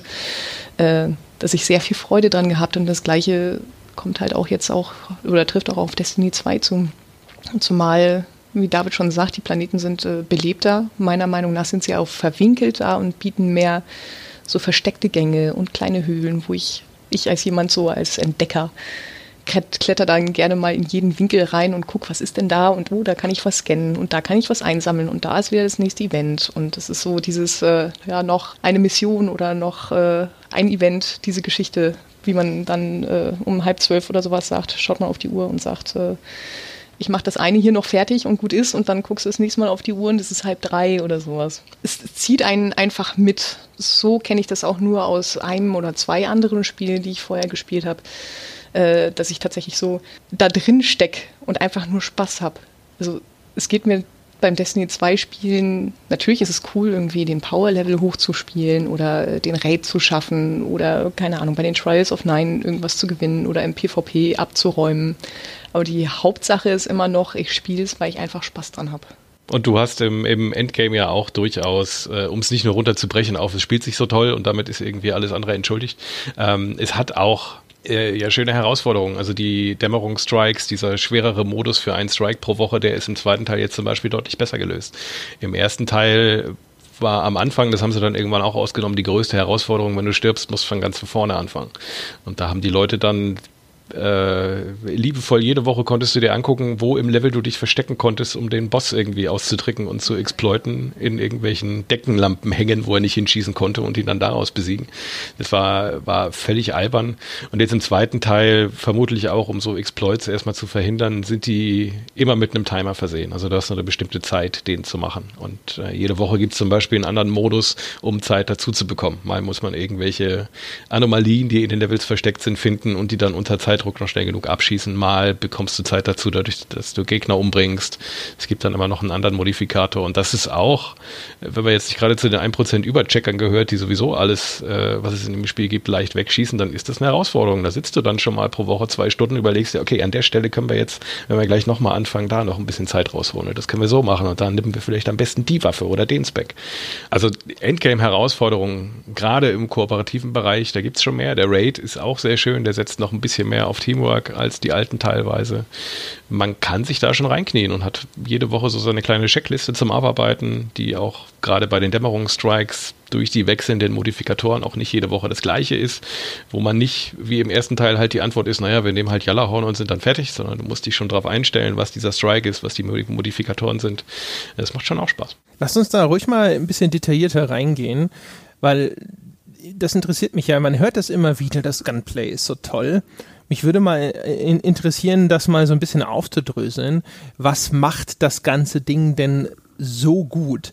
Ich muss gestehen, ich habe es jetzt auf dem PC gespielt. Ich hatte so ein bisschen Zweifel, ob das sich so gut transportieren lässt, weil ich dachte, vielleicht haben sie auch einfach einen Weg gefunden, um Shooter auf Konsole besonders gut abzubilden. Vielleicht haben sie einfach genau den perfekten Aim Assist und ähnliches und äh, stelle aber auf dem PC fest, dass das sich da auch sehr, sehr gut anfühlt. Auch ehrlich gesagt, weil, ich fange einfach mal so ein bisschen an mit der Detailanalyse und gebe es dann weiter, weil es ähm, den, Shoot, den Shooter zugänglicher macht für Leute, die jetzt nicht die Oberchecker sind. Weil selbst auf dem PC hat es da bin ich mir ziemlich sicher, eine leichte Zielunterstützung mit drin. Es ist sehr leicht in Destiny, Headshots zu verteilen zum Beispiel. Also es gibt ja zum Beispiel diese Handgun-Kategorie, das sind so relativ starke Revolver und damit kann ich wirklich so bap, bap, bap, drei Gegner in Reihe mit irgendwelchen Kopfschüssen wegschießen. Und ich sehe aber, dass ich das nicht so perfekt gemacht habe, wie es aussieht. Und das Spiel quasi unterstützt mich da, wenn ich nicht drauf achte, einigermaßen subtil, dass ich das Gefühl habe, ich bin ein viel größerer Checker, als ich bin. Und das macht es natürlich zumindest jetzt für Leute, die nicht sowieso schon die Übergamer sind, zu einer sehr befriedigenden Erfahrung, weil so dieses, ja, so lassen wir gerade noch durchgehen, ja, passt schon das ist schon ein relativ nettes Element, um das Ganze dann auch, auch einfach zu einem sehr flüssigen und zufriedenstellenden äh, Ergebnis zu führen. Und ich habe auch das Gefühl, dass es zum Beispiel im Gegensatz zu vielen Trends der früheren Jahre äh, recht zurückhaltend ist mit so einer Physis-Simulationen, wie diese Ego-Perspektiven-Kamera sich bewegt. Also es gab eine Zeit, da haben äh, Ego-Shooter sehr stark versucht, so ein Körpergefühl zu vermitteln in der Art, wie diese Kamera beim Laufen hin und her schwankt. Und Destiny ist sehr zurückhaltend. Das gibt aber ein sehr flüssiges und stabiles Bild, während man sich durch diese Spielwelt bewegt. Und ich habe das Gefühl, dass es mir zumindest den Eindruck vermittelt, ich hätte viel mehr Kontrolle. So, und jetzt äh, gebe ich einfach mal weiter. Wer möchte weitermachen oder widersprechen? ich kann immer einen Aspekt dazu bringen. Ich finde die, das ganze Gameplay von Destiny ist sehr gut erfassbar visuell. Die Gegner heben sich vor den Hintergründen ab. Die Level sind sehr schön gestaltet. Die sind toll texturiert und toll beleuchtet, aber die sind nicht sehr, wie der Engländer sagt, busy. Da ist, die, die strotzen nicht so vor Details und Effekten, dass es schwer ist, die Gegner auszumachen alles ist stets wunderbar erfassbar. Natürlich gibt's Momente, wo äh, links und rechts die Spezialeffekte knallen und irgendwelche äh, der, der Bildschirm sich verfärbt wegen einer speziellen Eigenschaft der, der Schlacht und irgendwelche Effekte auf dich einprasseln. Aber normalerweise in den Standard-Encounters, wenn man sich nicht viel zu weit vorgewagt hat, kann man das alles wunderbar erfassen sieht man auf den ersten Blick, wo die Gegner sind, was das für Gegner sind. Die haben alle sehr markante Silhouetten. Man weiß sofort, mit was für einem Gegnertyp man es zu tun hat, worauf man da achten muss und all sowas. Ich finde, das ist ein wichtiger Bestandteil für dieses Gunplay. Die anderen beiden können ja ein paar andere Puzzleteile nennen. Es äh, klingt vor allem auch gut. Also äh, so, so ein bisschen was zu dem, wie befriedigend es ist oder wie gut sich das anfühlt, ist ja auch ähm, zum einmal natürlich die, die Animation bei den Gegnern, wenn du sie triffst, das Trefferfeedback, das ist ja, wenn du bei den Kabalen dann äh, die kritischen Treffer landest, dann hast du ja meistens, dass da dann irgendwie diese, diese Luftrohre, diese Luftschläuche abplatzen. Ähm, das wirkt sehr befriedigend. Die Weak Points an den Gegnern, also die Schwachstellen, wo du kritische Treffer landest, wenn es nicht gerade der Kopf ist, sind relativ klar zu erkennen. Das spielt wieder auf das Lesbare zurück. Und die Waffensounds, die sind halt auch gut. Die sind satt, die sind auch markant unterschiedlich. Wenn du, wenn du dich ein bisschen damit beschäftigst im PvP und dann erkennst du daran, dass du im Hintergrund irgendwie so ein Feuergefecht hörst, weißt du schon, oder kommt jetzt einer mit genau der Waffe, weil du, weil du den Klang halt erkennst. Auch das ganze Audiodesign spielt ja eine riesengroße Rolle bei dem Spiel. Bei äh, Destiny 1 war es ja auch so, dass du teilweise Raid-Mechaniken anhand ähm, der Sounds mit ablesen konntest dass du, da gab es zum Beispiel einen Kampf, sowas ähnliches gibt es im zweiten auch, wo an bestimmten Stellen Gegner aufgetaucht sind. Und wenn du genau hingehört hast, du konntest erkennen anhand des Sounds, der halt so leicht anders war, welcher das gerade ist und wo du dich hindrehen musst. Ähm, Im zweiten Teil ist es dann teilweise bei den Feuergefechten im Raid so, dass die Musik äh, dir bei einem Event, was auf einem Timer sitzt, dir quasi den Timer anzeigt. Da läuft nirgendwo ein Countdown mit, aber anhand der Musik kannst du erkennen, wie viel Zeit du noch für irgendwas übrig hast. Ähm, das ging jetzt ein bisschen vom Gunplay weg, aber das ist halt auch so für dieses ganze Look and Feel, das ist halt alles so, so ganzheitlich, dass auch der Sound und die Musik da sogar mit reinspielen. Für mich spielt da an der Stelle auch mit rein, dass du halt so eine unfassbar große Auswahl an Waffen hast. Also die ist in ich weiß nicht, ob sie jetzt größer oder kleiner ist als in Destiny 1. Ich gehe mal davon aus, der, der Pool, aus dem du dich da bedienst in deinem Loot, äh, wird etwa genauso groß sein wie zu Beginn von Destiny 1. Ähm, du hast halt deine unterschiedlichen Waffenklassen. Da hast du dann auch wieder unterschiedliche Möglichkeiten noch. Da beispielsweise ein Automatikgewehr, auf dem steht Suros drauf und äh, wenn ich sie anlege und abfeuere, klingt sie übrigens auch wie eine Suros. So ist sehr schön. Aber es gibt dann immer noch so kleine Perks, die dann halt äh, unterschiedliche Effekte hervorrufen. Und ich habe jetzt auch beispielsweise am Wochenende, keine Ahnung, zwei, drei Stunden darauf verbracht, auf meinen drei Charakteren sämtliche Waffen mal durchzuprobieren, weil ich mir die Zeit eigentlich mal nehmen wollte, um raus, für mich herauszufinden, welche Waffen gefallen mir jetzt am besten. Und dann gibt es halt auch bestimmte Effekte, die dann greifen, wenn ich jetzt äh, beispielsweise präzise Schüsse gelandet habe, dass ich dann schneller laufen kann. Oder Geschichten, dass wenn ich einen Körpertreffer irgendwo hervorgerufen habe, dass der Schaden oder die Waffe dann stabiler wird und solche Geschichten. Das ist, äh, spielt da auch für mich rein. Auch so dieses Ausprobieren, was hast du für Waffen, beziehungsweise auch mit deinen Klassen, was hast du für Skills und dann mal rumzuprobieren, was geht denn da? Und das kann ja voll viel Spaß machen. Wenn, wenn du dann irgendwie einen Effekt in den Perks deiner Klassen findest und stellst dann fest, oh, das habe ich noch nie ausprobiert, beispielsweise meine Granate zu überladen, damit sie mehr Schaden macht und stellst dann fest, das ist der totale heiße Scheiß, dann gibt es auch so diese Befriedigung, wenn du dann du feuerst mit deinen Waffen, du wirfst deine Skills um dich. Es sieht gut aus, es klingt gut aus und es fühlt sich auch anders, immer anders an. Also vor allem bei den Klassen, da gibt es ja äh, jede Klasse hat drei Unterklassen, die alle den unterschiedlichen Schadens, Energieschadenstypen von Destiny zugeordnet sind. Aber keine Klasse spielt sich wie die nächste von diesen, von diesen Skills her. Vielleicht gibt es mal eine Granate, die sich überschneidet, aber vor allem diese signifikanten Moves, die Supers, die Ultimates oder sowas, die unterscheiden sich halt extrem voneinander. Und das macht dann auch Spaß, beispielsweise mit einem anderen, mit einem zweiten, mit einem dritten Charakter auch einfach so durch die Gegend zu ziehen und sich zu denken, ja, yeah, mein Super ist aufgeladen, ich schmeiße es jetzt diesem fetten Krawall da volle Kanne ins Gesicht. Das macht so einen Spaß. Das macht halt einfach Du Freude. hast ja auch die, die Energiewaffen spielen ja auch eine große Rolle. Es gibt, um kurz zu erklären, wie das funktioniert, die also nicht die Waffentypen, sondern du hast drei Kategorien. Kinetikwaffen, die haben nichts Besonderes, die schießen halt einfach. Du hast Energiewaffen, da sind die gleichen Waffentypen drin wie bei den Kinetikwaffen, aber die verursachen halt nochmal Energieschaden. Und du hast die Powerwaffen, da sind die ganzen Knarren drin, die potenziell äh, mit einem Schuss schon sehr viel Schaden verursachen, die auch einen Energietyp haben. Also die Energiewaffen und die Powerwaffen, die haben Energietyp, drei, drei gibt's in Destiny, Solar, Arcus und äh, Leere, also Void. Und bestimmte Gegner haben Schilde, die auch entweder Solar sind oder Arcus oder Leere. Und wenn du mit dem richtigen Waffentyp auf einen Gegner mit diesem Schild schießt, dann und du schießt ihm das Schild weg, dann explodiert er und macht auch noch Schaden an den Gegnern drumherum. Was halt auch sehr befriedigend ist, wenn du zum Beispiel in manchen, in manchen Strikes ist es so, dann kommt dann eine Reihe von diesen Wex-Harpien auf dich zu, die halt alle ein blaues Schild jetzt haben zum Beispiel. Äh, du siehst das, wechselst zur richtigen Waffe und dann dadurch, dass du halt mit dem richtigen Energieschadenstyp auf diese Schilde schießt, explodieren die dann in einem riesen Feuerball alle zusammen. Das ist, trägt halt auch sehr zur Befriedigung bei, einfach. Ähm, wo wir aber schon bei Aim Assist waren, das spielt, glaube ich, bei Destiny eine große Rolle. Im ersten Destiny war es halt so, man hat schon, wenn man, wenn man mal ehrlich zu sich selber war, hat man an vielen Ecken gemerkt, dass da einfach Zielhilfe dabei ist. Aber das Spiel war, glaube ich, gut genug, dass wenn du äh, es jetzt nicht wahrhaben wolltest, der hatte das Spiel schon angeredet, das hast du gemacht, das war schon gut so. Ähm, Im zweiten Teil haben sie es auf Konsole. Ich weiß tatsächlich nicht, wie das auf PC ist. Da kannst du vielleicht gleich noch was zu, zu sagen, André. Äh, tatsächlich ein bisschen zu krass hochgedreht. Der zweite Teil hat das Problem, es gibt zum Beispiel ein heroisches Event, wo du, oder ein Public-Event, wo du, um den heroischen Modus auszulösen, Schiff abschießen musst. Das ist jetzt aber ein Kabal-Event, die gerne mal mit ihren Jump-Packs durch die Gegend springen. Äh, kannst dir, passiert es mir alle Nase lang, dass du auf dieses Schiff zielst, irgendein Kabal springt durch dein Sichtfeld und deine Kamera auf einmal, wow, okay, du willst auf den Typen zielen, dann drehe ich jetzt mal deine Ansicht komplett nach rechts. Was zum Henker. Oder es stehen auch oft genug in Levels so Explosivfässer rum, was total schön wäre, die auch zum Explodieren zu bringen, was, was man so in Shootern macht.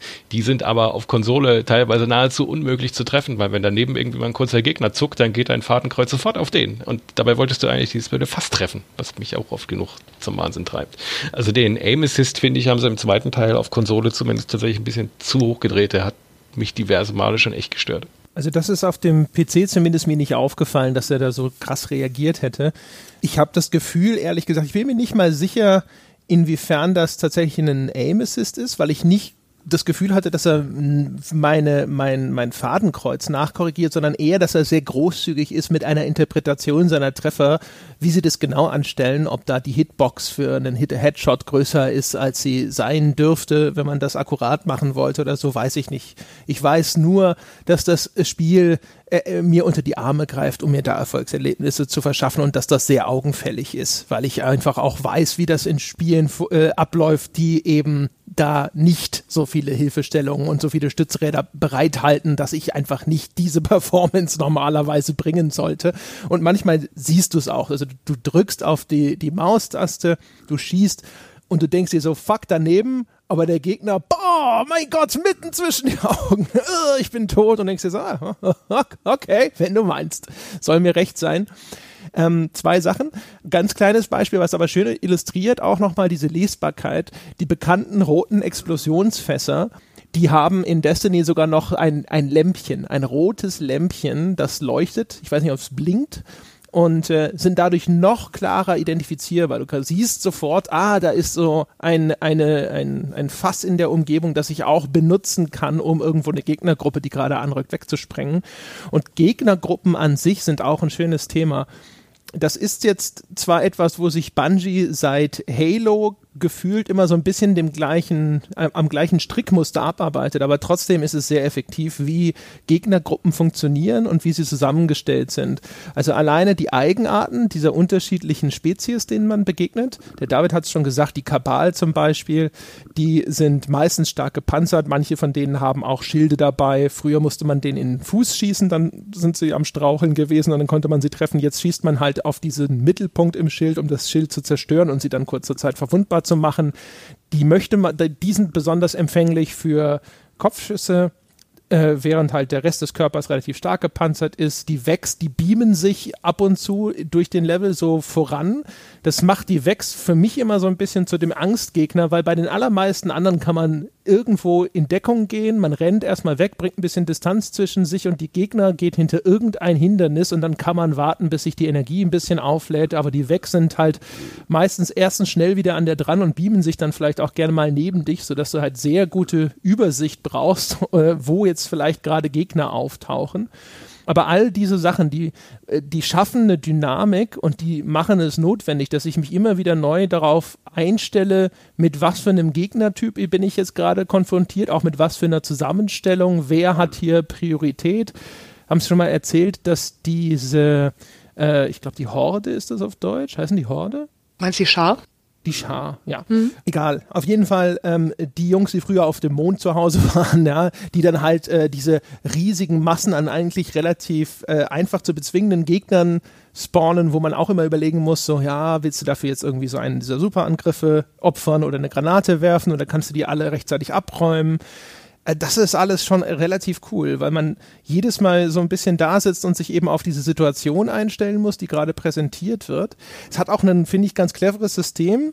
Äh, wie die Energie funktioniert, also das Energiemanagement des Spiels. Das hat deinen Lebensenergiebalken nämlich eigentlich in zwei Segmente aufgeteilt. Das ist so, keine Ahnung, vier Fünftel und dann das letzte eine Fünftel. Und wenn es, wenn, wenn es dann quasi in den roten Bereich dieses letzte Fünftel reingeht und du kurz Deckung gesucht hast, dann lädt es sich bis zu dessen Ende auf, aber dann macht es sozusagen eine kleine Pause und erst dann und dann viel schneller lädt sich der Rest auf. Und es sorgt dann auch, gerade in den Missionen, wo es eh schon so ein bisschen eng ist, sorgt es dafür, dass es länger eng bleibt. Und ich könnte mir vorstellen, es gab ja vor kurzem diesen, diesen Entwickler-Thread über so Tricksereien, mit denen man zusätzliche Dramatik äh, in Spiele einführen kann. Könnte mir vorstellen, dass in diesem letzten Fünftel mehr Hitpoints versteckt sind, als äh, eigentlich in äh, sozusagen dem, dem Abschnitt gebühren würde, weil ich schon das Gefühl habe, man kommt sehr häufig dann eben trotzdem noch davon, obwohl man vorher sehr viel eingesteckt hat. Aber das ist halt schon auch wieder, das ist schön intelligent strukturiert und sorgt dafür, dass obwohl das, äh, dieses System der automatisch regenerierenden Energie ja gerne mal dafür sorgt, dass die Spannungsmomente ausbleiben, dass man sehr häufig in Destiny dieses Gefühl hat, so ganz knapp noch davon gekommen zu sein. Und vielleicht war es dann gar nicht so knapp, aber das Gefühl stellt sich halt ein. Da gehören ja auch so ein bisschen die, die neuen Klassenfähigkeiten, glaube ich, dazu. Jede Klasse hat ja, was in Destiny 1 nicht gab, also neben den Granaten und den speziellen Sprungformen und diesen ultimativen Angriffen, diesen Ultimates, diesen Supers, ähm, noch eine neue Klassenfähigkeit bekommen, die ja auch alle unter anderem defensiv einsetzbar sind. Also äh, die Warlocks zum Beispiel, die können so eine Heilfläche sich hinstellen, die kann auch einen Damage-Boost geben, aber eben auch eine Heilfläche. Jäger können schnell so eine Ausweichrolle machen. Titanen können so zwei Arten von Barrieren aufstellen, was auch nochmal diese, diese knappen Momente nochmal ein bisschen enger macht, wenn du dann in letzter Sekunde noch mit dem Titan irgendwie die Barriere aufstellst und hinter der erstmal sicher bist oder mit dem Jäger in letzter Sekunde nochmal irgendwo rausrollst mit dem einen ähm, Talentbaum, den man da wählen kann, ist man dann sogar kurz unsichtbar. Ähm, das sind halt so diese, diese Clutch-Moments, würde man in Englisch sagen. Also diese, diese knappen Ausgänge noch, ja. Das ist ein, ist ein guter Punkt, glaube ich. Ja, auch die Superfähigkeit ist ja in der Hinsicht auch dann nochmal so ein, so ein Kunstgriff, wo aus einer, einer großen Bedrohung kannst du dann auf einmal, wenn dieser Super aufgeladen ist, plötzlich das Blatt um 180 Grad wenden. Also du wenn du den Titan spielst, als ich glaube Spectre war ich oder sowas, dann hast du dann, du verwandelst dich im Grunde in Captain America mit deinem Schild, ja, und kannst dann Gegner rammen und dann auch so einen Area Damage machen, indem du da auf den Boden schlägst und bist dann halt auf einmal für fünf bis zehn Sekunden oder sowas auf einmal völlig übermächtig, machst unglaublich viel Schaden, die meisten Gegner so mit einem Stoß weg, du nimmst nicht mehr überhaupt so viel Schaden wie vorher und auch das ist natürlich, wenn du, wenn du das zur Verfügung hast und es ist so eng und du denkst, oh fuck, jetzt kann ich den Kram gleich nochmal spielen und du hast die Möglichkeit, das dann auszulösen und auf einmal bist du der Gott für ein paar Sekunden und kommst aus so einer misslichen Lage wieder raus. Das ist natürlich auch extrem befriedigend, dass du denkst so, yeah, genau für den richtigen Moment aufbewahrt. Das finde ich eh ganz gut, wie dieses Spiel so ein bisschen Abwechslung bietet mit den verschiedenen Klassenfähigkeiten. Es gibt ja auch so eine Art simplen Talentbaum, das hat so ganz, ganz leichte Rollenspielelemente, aber eben nicht in dieser Tiefe, wie man es von Rollenspielen gewohnt ist. Man kriegt kaum Statistiken oder Zahlenwerte angezeigt, sondern eher so in der Art und Weise, wie verhalten sich deine Granaten? Habe ich vielleicht zwei Granaten? Welche Ausrüstungsgegenstände fördern die Cooldown-Phasen von welchem Spezialangriff. Hier und da kann ich Synergien freischalten. Das sind alles bloß Nuancen auf den Außenstehenden und auch auf mich wirkte das am Anfang relativ belanglos, so nach dem Motto, ha, das unterscheidet sich ja alles kaum, wo ist denn hier die Tiefe? Aber da dieses Gunplay und die, die, die, die ganze Schießmechanik von Destiny 2 so, so wirklich ausgefeilt ist und fein getuned, spürt man diese Unterschiede. Ähm, das ist schon irgendwie ganz komisch, weil jeder, der ein Destiny in die Hand nimmt, spielt eigentlich einen Shooter, aber ähm, je länger man spielt, desto mehr gewöhnt man sich an den Rhythmus, an die, an die Spezialfähigkeiten, an die Stärken und Schwächen seines eigenen Charakters. Und so machen dann tatsächlich diese kleinen äh, Balanceregler, die man sozusagen zur Verfügung hat mit seiner Klasse und auch mit den Synergieeffekten der Ausrüstung einen spürbaren Unterschied, ohne dass der Spieler die Möglichkeit hat, das irgendwo ins Unausbalancierte zu, zu eskalieren. Man kann nie sich verskillen in irgendeiner Form oder zu stark werden durch diese Mechaniken. Sie sind trotzdem da, sie funktionieren, man spürt sie. Das finde ich toll.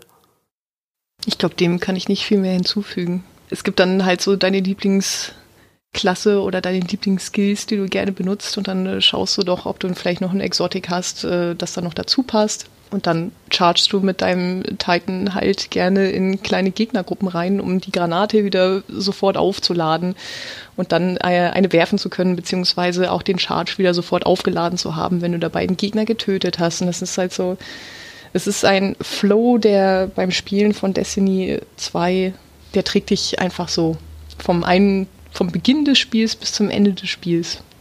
Oder beziehungsweise am Ende hört er ja nicht auf oder sowas, wenn wir wenn man jetzt vier Spieler hat wie wir, wir loggen trotzdem noch äh, wenigstens jeden Tag ein und äh, toben auf irgendeinem Planeten rum, einfach halt, weil es Spaß macht. Und äh, ich glaube, das ist die große Stärke immer noch von Destiny 2. Das war auch eine große Stärke von Destiny 1, die viele Spieler aber nicht honoriert haben, weil das Drumherum nicht so streamlined war, wie es jetzt ist. Also man kann schon sagen, Destiny 2 ist die gestreamlinete Version von Destiny 1 dass da auch sich jeder zurechtfindet und dass nichts zu kompliziert ist und man vielleicht ein bisschen taktieren kann mit äh, den Waffen, die man benutzt oder mit den Skills, die man benutzt oder sowas. Aber am Ende, dass es nicht zu kompliziert wird, damit äh, auch niemand überfordert ist und dass du quasi eine gute Reise hast. Man könnte das auch ganz zynisch formulieren und sagen, das ist sozusagen Activisions Shooter Umami, ja, die endlose Pringles-Packung, nicht wirklich außergewöhnlich, aber stets irgendwie ganz lecker und salzig und man greift immer wieder hin. Mm. Das trifft den Nagel auch auf den Kopf, aber ich finde, das verkauft das Spiel ein bisschen unter Wert. Ja, also ich finde, ähm, ich finde sozusagen diese Zusammenstellung von diesem Kern-Gameplay, äh, die sollte man schon wirklich ausdrücklich loben.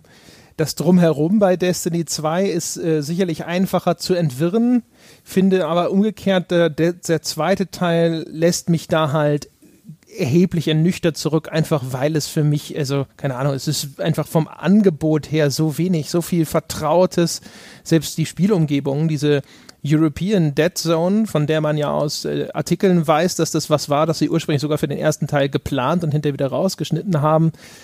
Ah, also ich hatte irgendwie, ich mochte auch die, die Spielumgebung aus dem ersten Teil, ehrlich gesagt, ein Ticken lieber, weil ich das Gefühl hatte, dass die einfach so von den, von den Landschaftsmerkmalen nochmal stärker kontrastiert waren, der, diese Wüstengegend im, äh, auf dem Mars und dann eben diese, äh, ja, die typische Erdvegetation, aber halt eben mit diesem merkwürdigen Science-Fiction, sogar Retro-Science-Fiction-Touch, den dann diese, diese Erdregion hatte.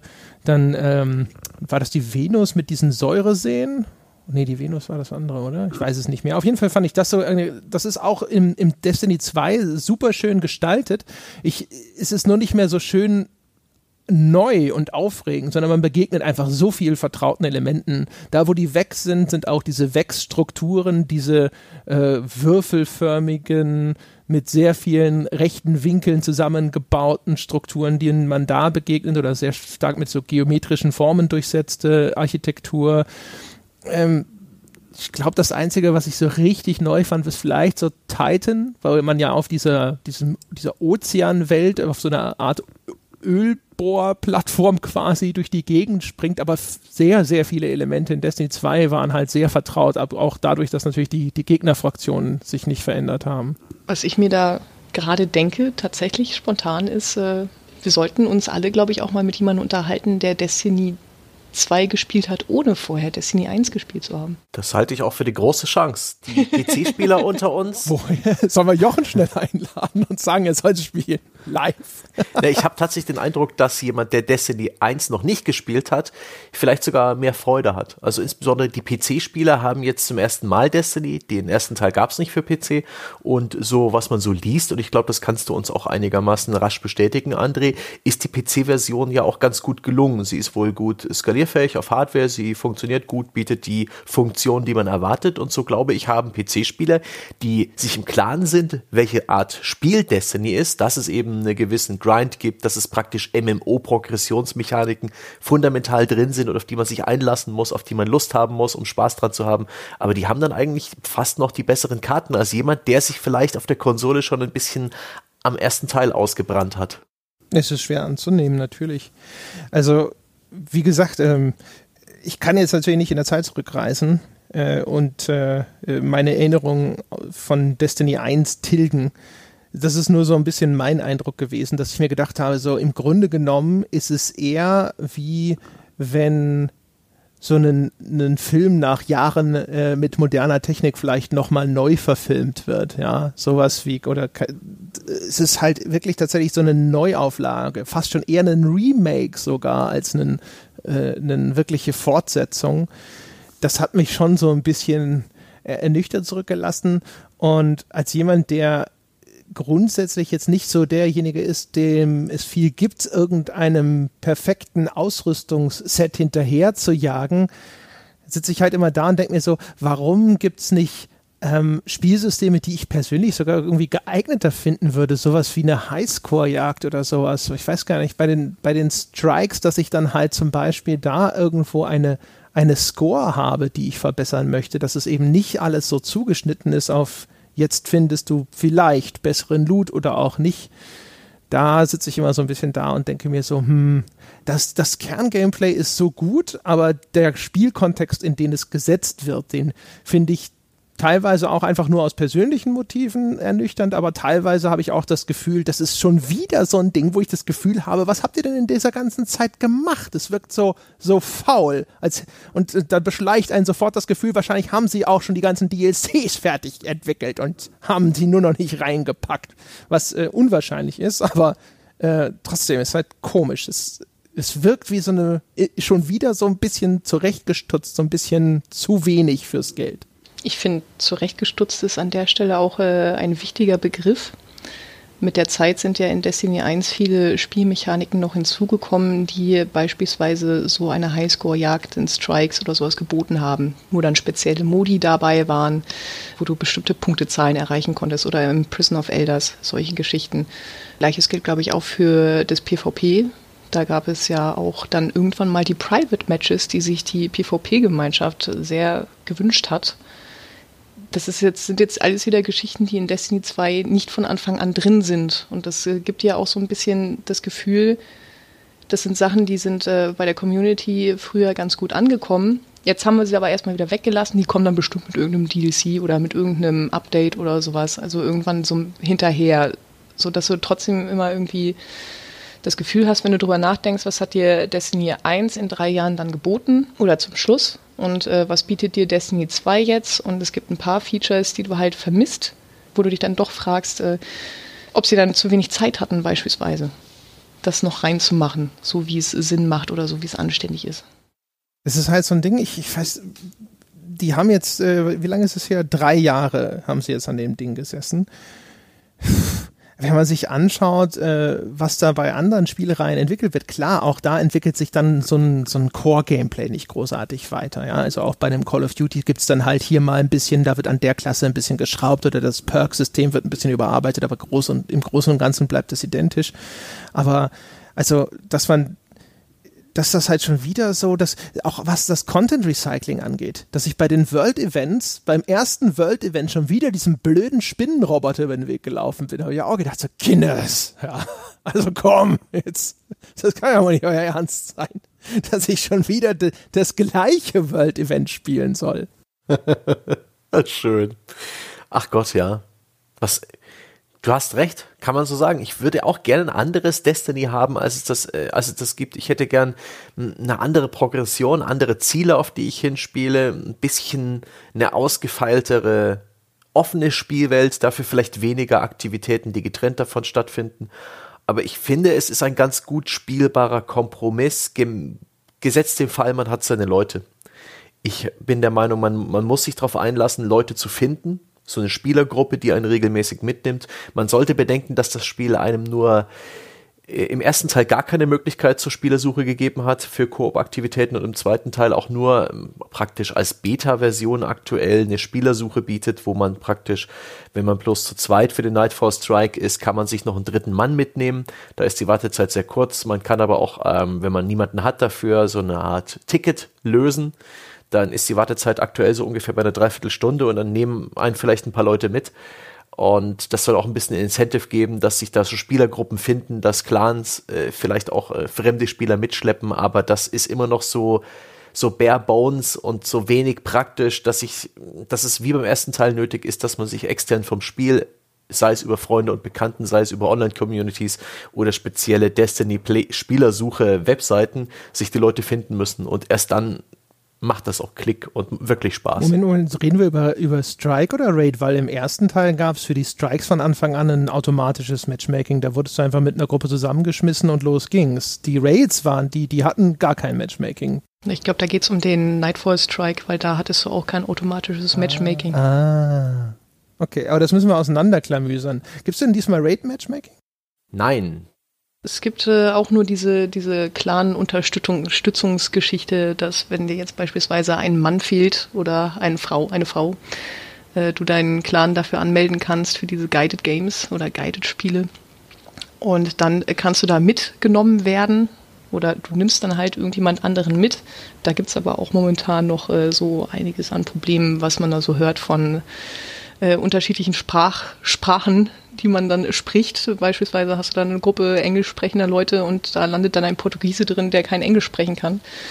Und äh, auch das Speichersystem soll da momentan noch nicht so ganz ausgegoren sein. Insofern, man hat eine Möglichkeit, sich zusammenzufinden über das Spiel allein, aber vielleicht benutzt man dann doch solche Social-Media-Geschichten, entweder über einen Discord oder ein Reddit oder die diversen Tools, die schon in Destiny 1 existiert haben, außerhalb des Spiels, um da sich die mit anderen Leuten zusammenzufinden. Macht das eigentlich irgendeinen Sinn? Ich habe mir immer gedacht, warum zur Hölle gibt es nicht einfach auch ein Matchmaking? Lass mich doch einfach mit einer Gruppe von sechs Leuten in diesen Raid rein. Jetzt habe ich noch nie einen Raid gespielt, weil es dieses blöde Matchmaking nicht gab und ich es Destiny 2 nicht weit genug gespielt habe. Gibt es, also, wenn ich es, wenn ich es erlebt hätte, würde ich dann sagen, ja, okay, ich verstehe, dass es da kein Matchmaking gibt? Ja, würdest du die, die gleiche Debatte gab es auch immer schon bei WoW, bevor die dann irgendwann diesen einfacheren Modus und die haben ja auch, als sie da Matchmaking for Raids gemacht haben, den Schwierigkeitsgrad extra runtergeschraubt. Ähm, da, bevor das passiert ist, hieß es ja auch immer, lass doch einfach Matchmaking, wenn wir da 40 Leute sind, die uns die, die, die Köpfe gegen die Wand rennen wollen, dann lass uns das doch einfach machen. Es macht halt einfach keinen Spaß und auch die Raids in Destiny die funktionieren nicht ohne gute Kommunikation. Zumindest so ein gewisses, da kannst du ein, zwei Leute ruhig mitnehmen, die nicht wissen, was Sache ist, sofern die zumindest willens sind zu kommunizieren, dann funktioniert das schon. Aber wenn du da sechs Leute reinwirfst, die keine Ahnung haben, was sie da eigentlich tun, dann sagen die vielleicht vorher, naja, lass mich doch. Nach einer halben Stunde garantiere ich dir, sagen die alle, oh mein Gott, das war das Schlimmste, was ich je gemacht habe, nie wieder bitte. Die, die Dinger sind tatsächlich nicht für, für Zufallsgruppen gebaut. Ich weiß, Sebastian stimmt vielleicht zu. Absolut. Die Raids sind auch ein guter ein gutes Highlight. Ich finde, die sind eine tolle Sache, auf die man so als Gelegenheits-Destiny-Spieler hinspielen kann. Es lohnt sich, diese Late-Game-Progression und den Grind mitzunehmen, um irgendwann stark genug zu sein für ein Raid. Es lohnt sich, so lange sehr gute Spieler zu, zu suchen oder halt irgendwie eine, äh, sich einer Spielergruppe anzuschließen. Es gibt jetzt auch in-game eine Clan-Management-Funktion, die finde ich ganz praktisch dafür und auch das äh, Joinen von Spielen, äh, von Spielern auf deiner Freundesliste ist sehr bequem und komfortabel gemacht, da gibt's nichts zu meckern. Also es lohnt sich, auf diesen Raid hinzuspielen, der stellt wirklich ein, einen schönen Schlusspunkt für das Basisspiel dar, eine extrem schwierige, langwierige Koop-Herausforderung. Da ist man unterwegs in sozusagen einem fliegenden Palast, der bietet verschiedene Räume. Da gibt es äh, Bäder, ähm, da gibt es einen Garten der Lüste, der ist dann voller, äh, ja, so eine Art Monsterhunde und da gibt es eine Schleichmission zu erledigen. Es gibt so eine Art Prüfung, einen Gauntlet, der so ein bisschen wie ein Hindernisparcours funktioniert, aber eben auch extrem viel Koordination und Timing von den Außenstehenden verlangt.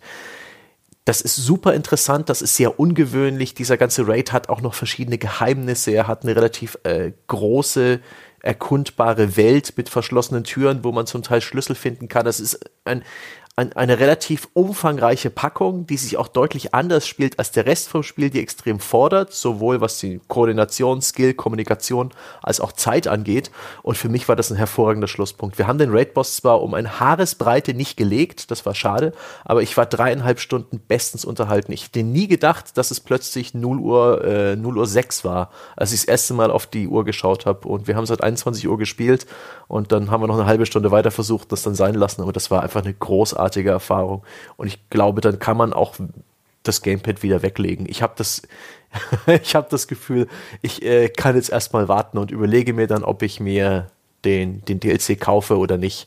Das lasse ich alles auf mich zukommen. Das ist übrigens, glaube ich, mit so der größte Punkt, über den wir, also dieses, ich bin jetzt fertig, ich kann das Gamepad weglegen. Das ist, glaube ich, ein großer Punkt, über den man vielleicht noch reden muss, weil bei Destiny 2 die Stimmung in Reddit und Co. ist ja ungefähr drei Wochen nach Release war es, glaube ich, um komplett 180 Grad gekippt.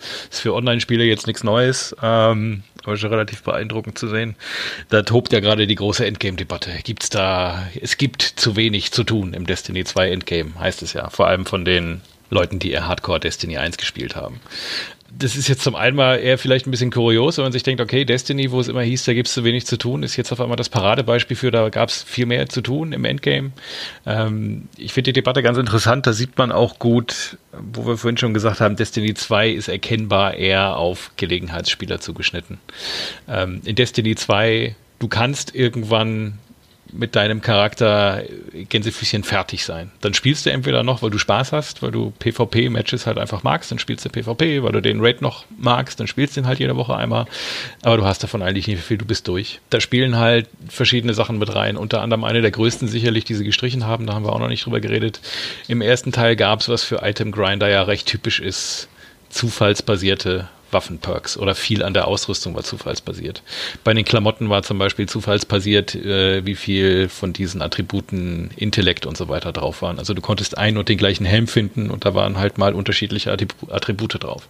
Du konntest die eigentlich gleiche Waffe zweimal finden und da waren andere Perks drauf.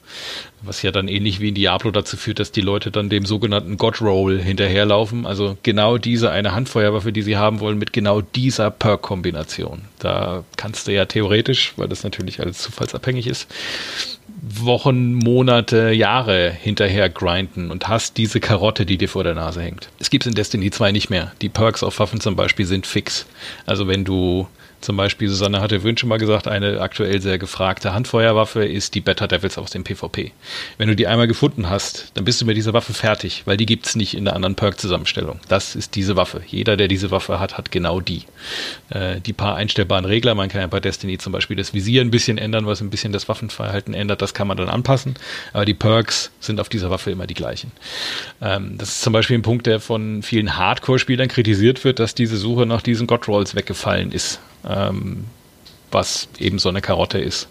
Äh, eine andere Sache ist, das Grimoire haben wir schon angesprochen, war aus Story-Sicht ziemlich albern, dass das alles in unserer Companion-App hing und die Story nicht im Spiel war. Aber im Grimoire hingen zum Beispiel auch Grimoire-Punkte. Jedes Mal, wenn du so einen Eintrag, so eine Sammelkarte freigeschaltet hast, gab es halt so einen quasi Destiny In-Game Achievement Score.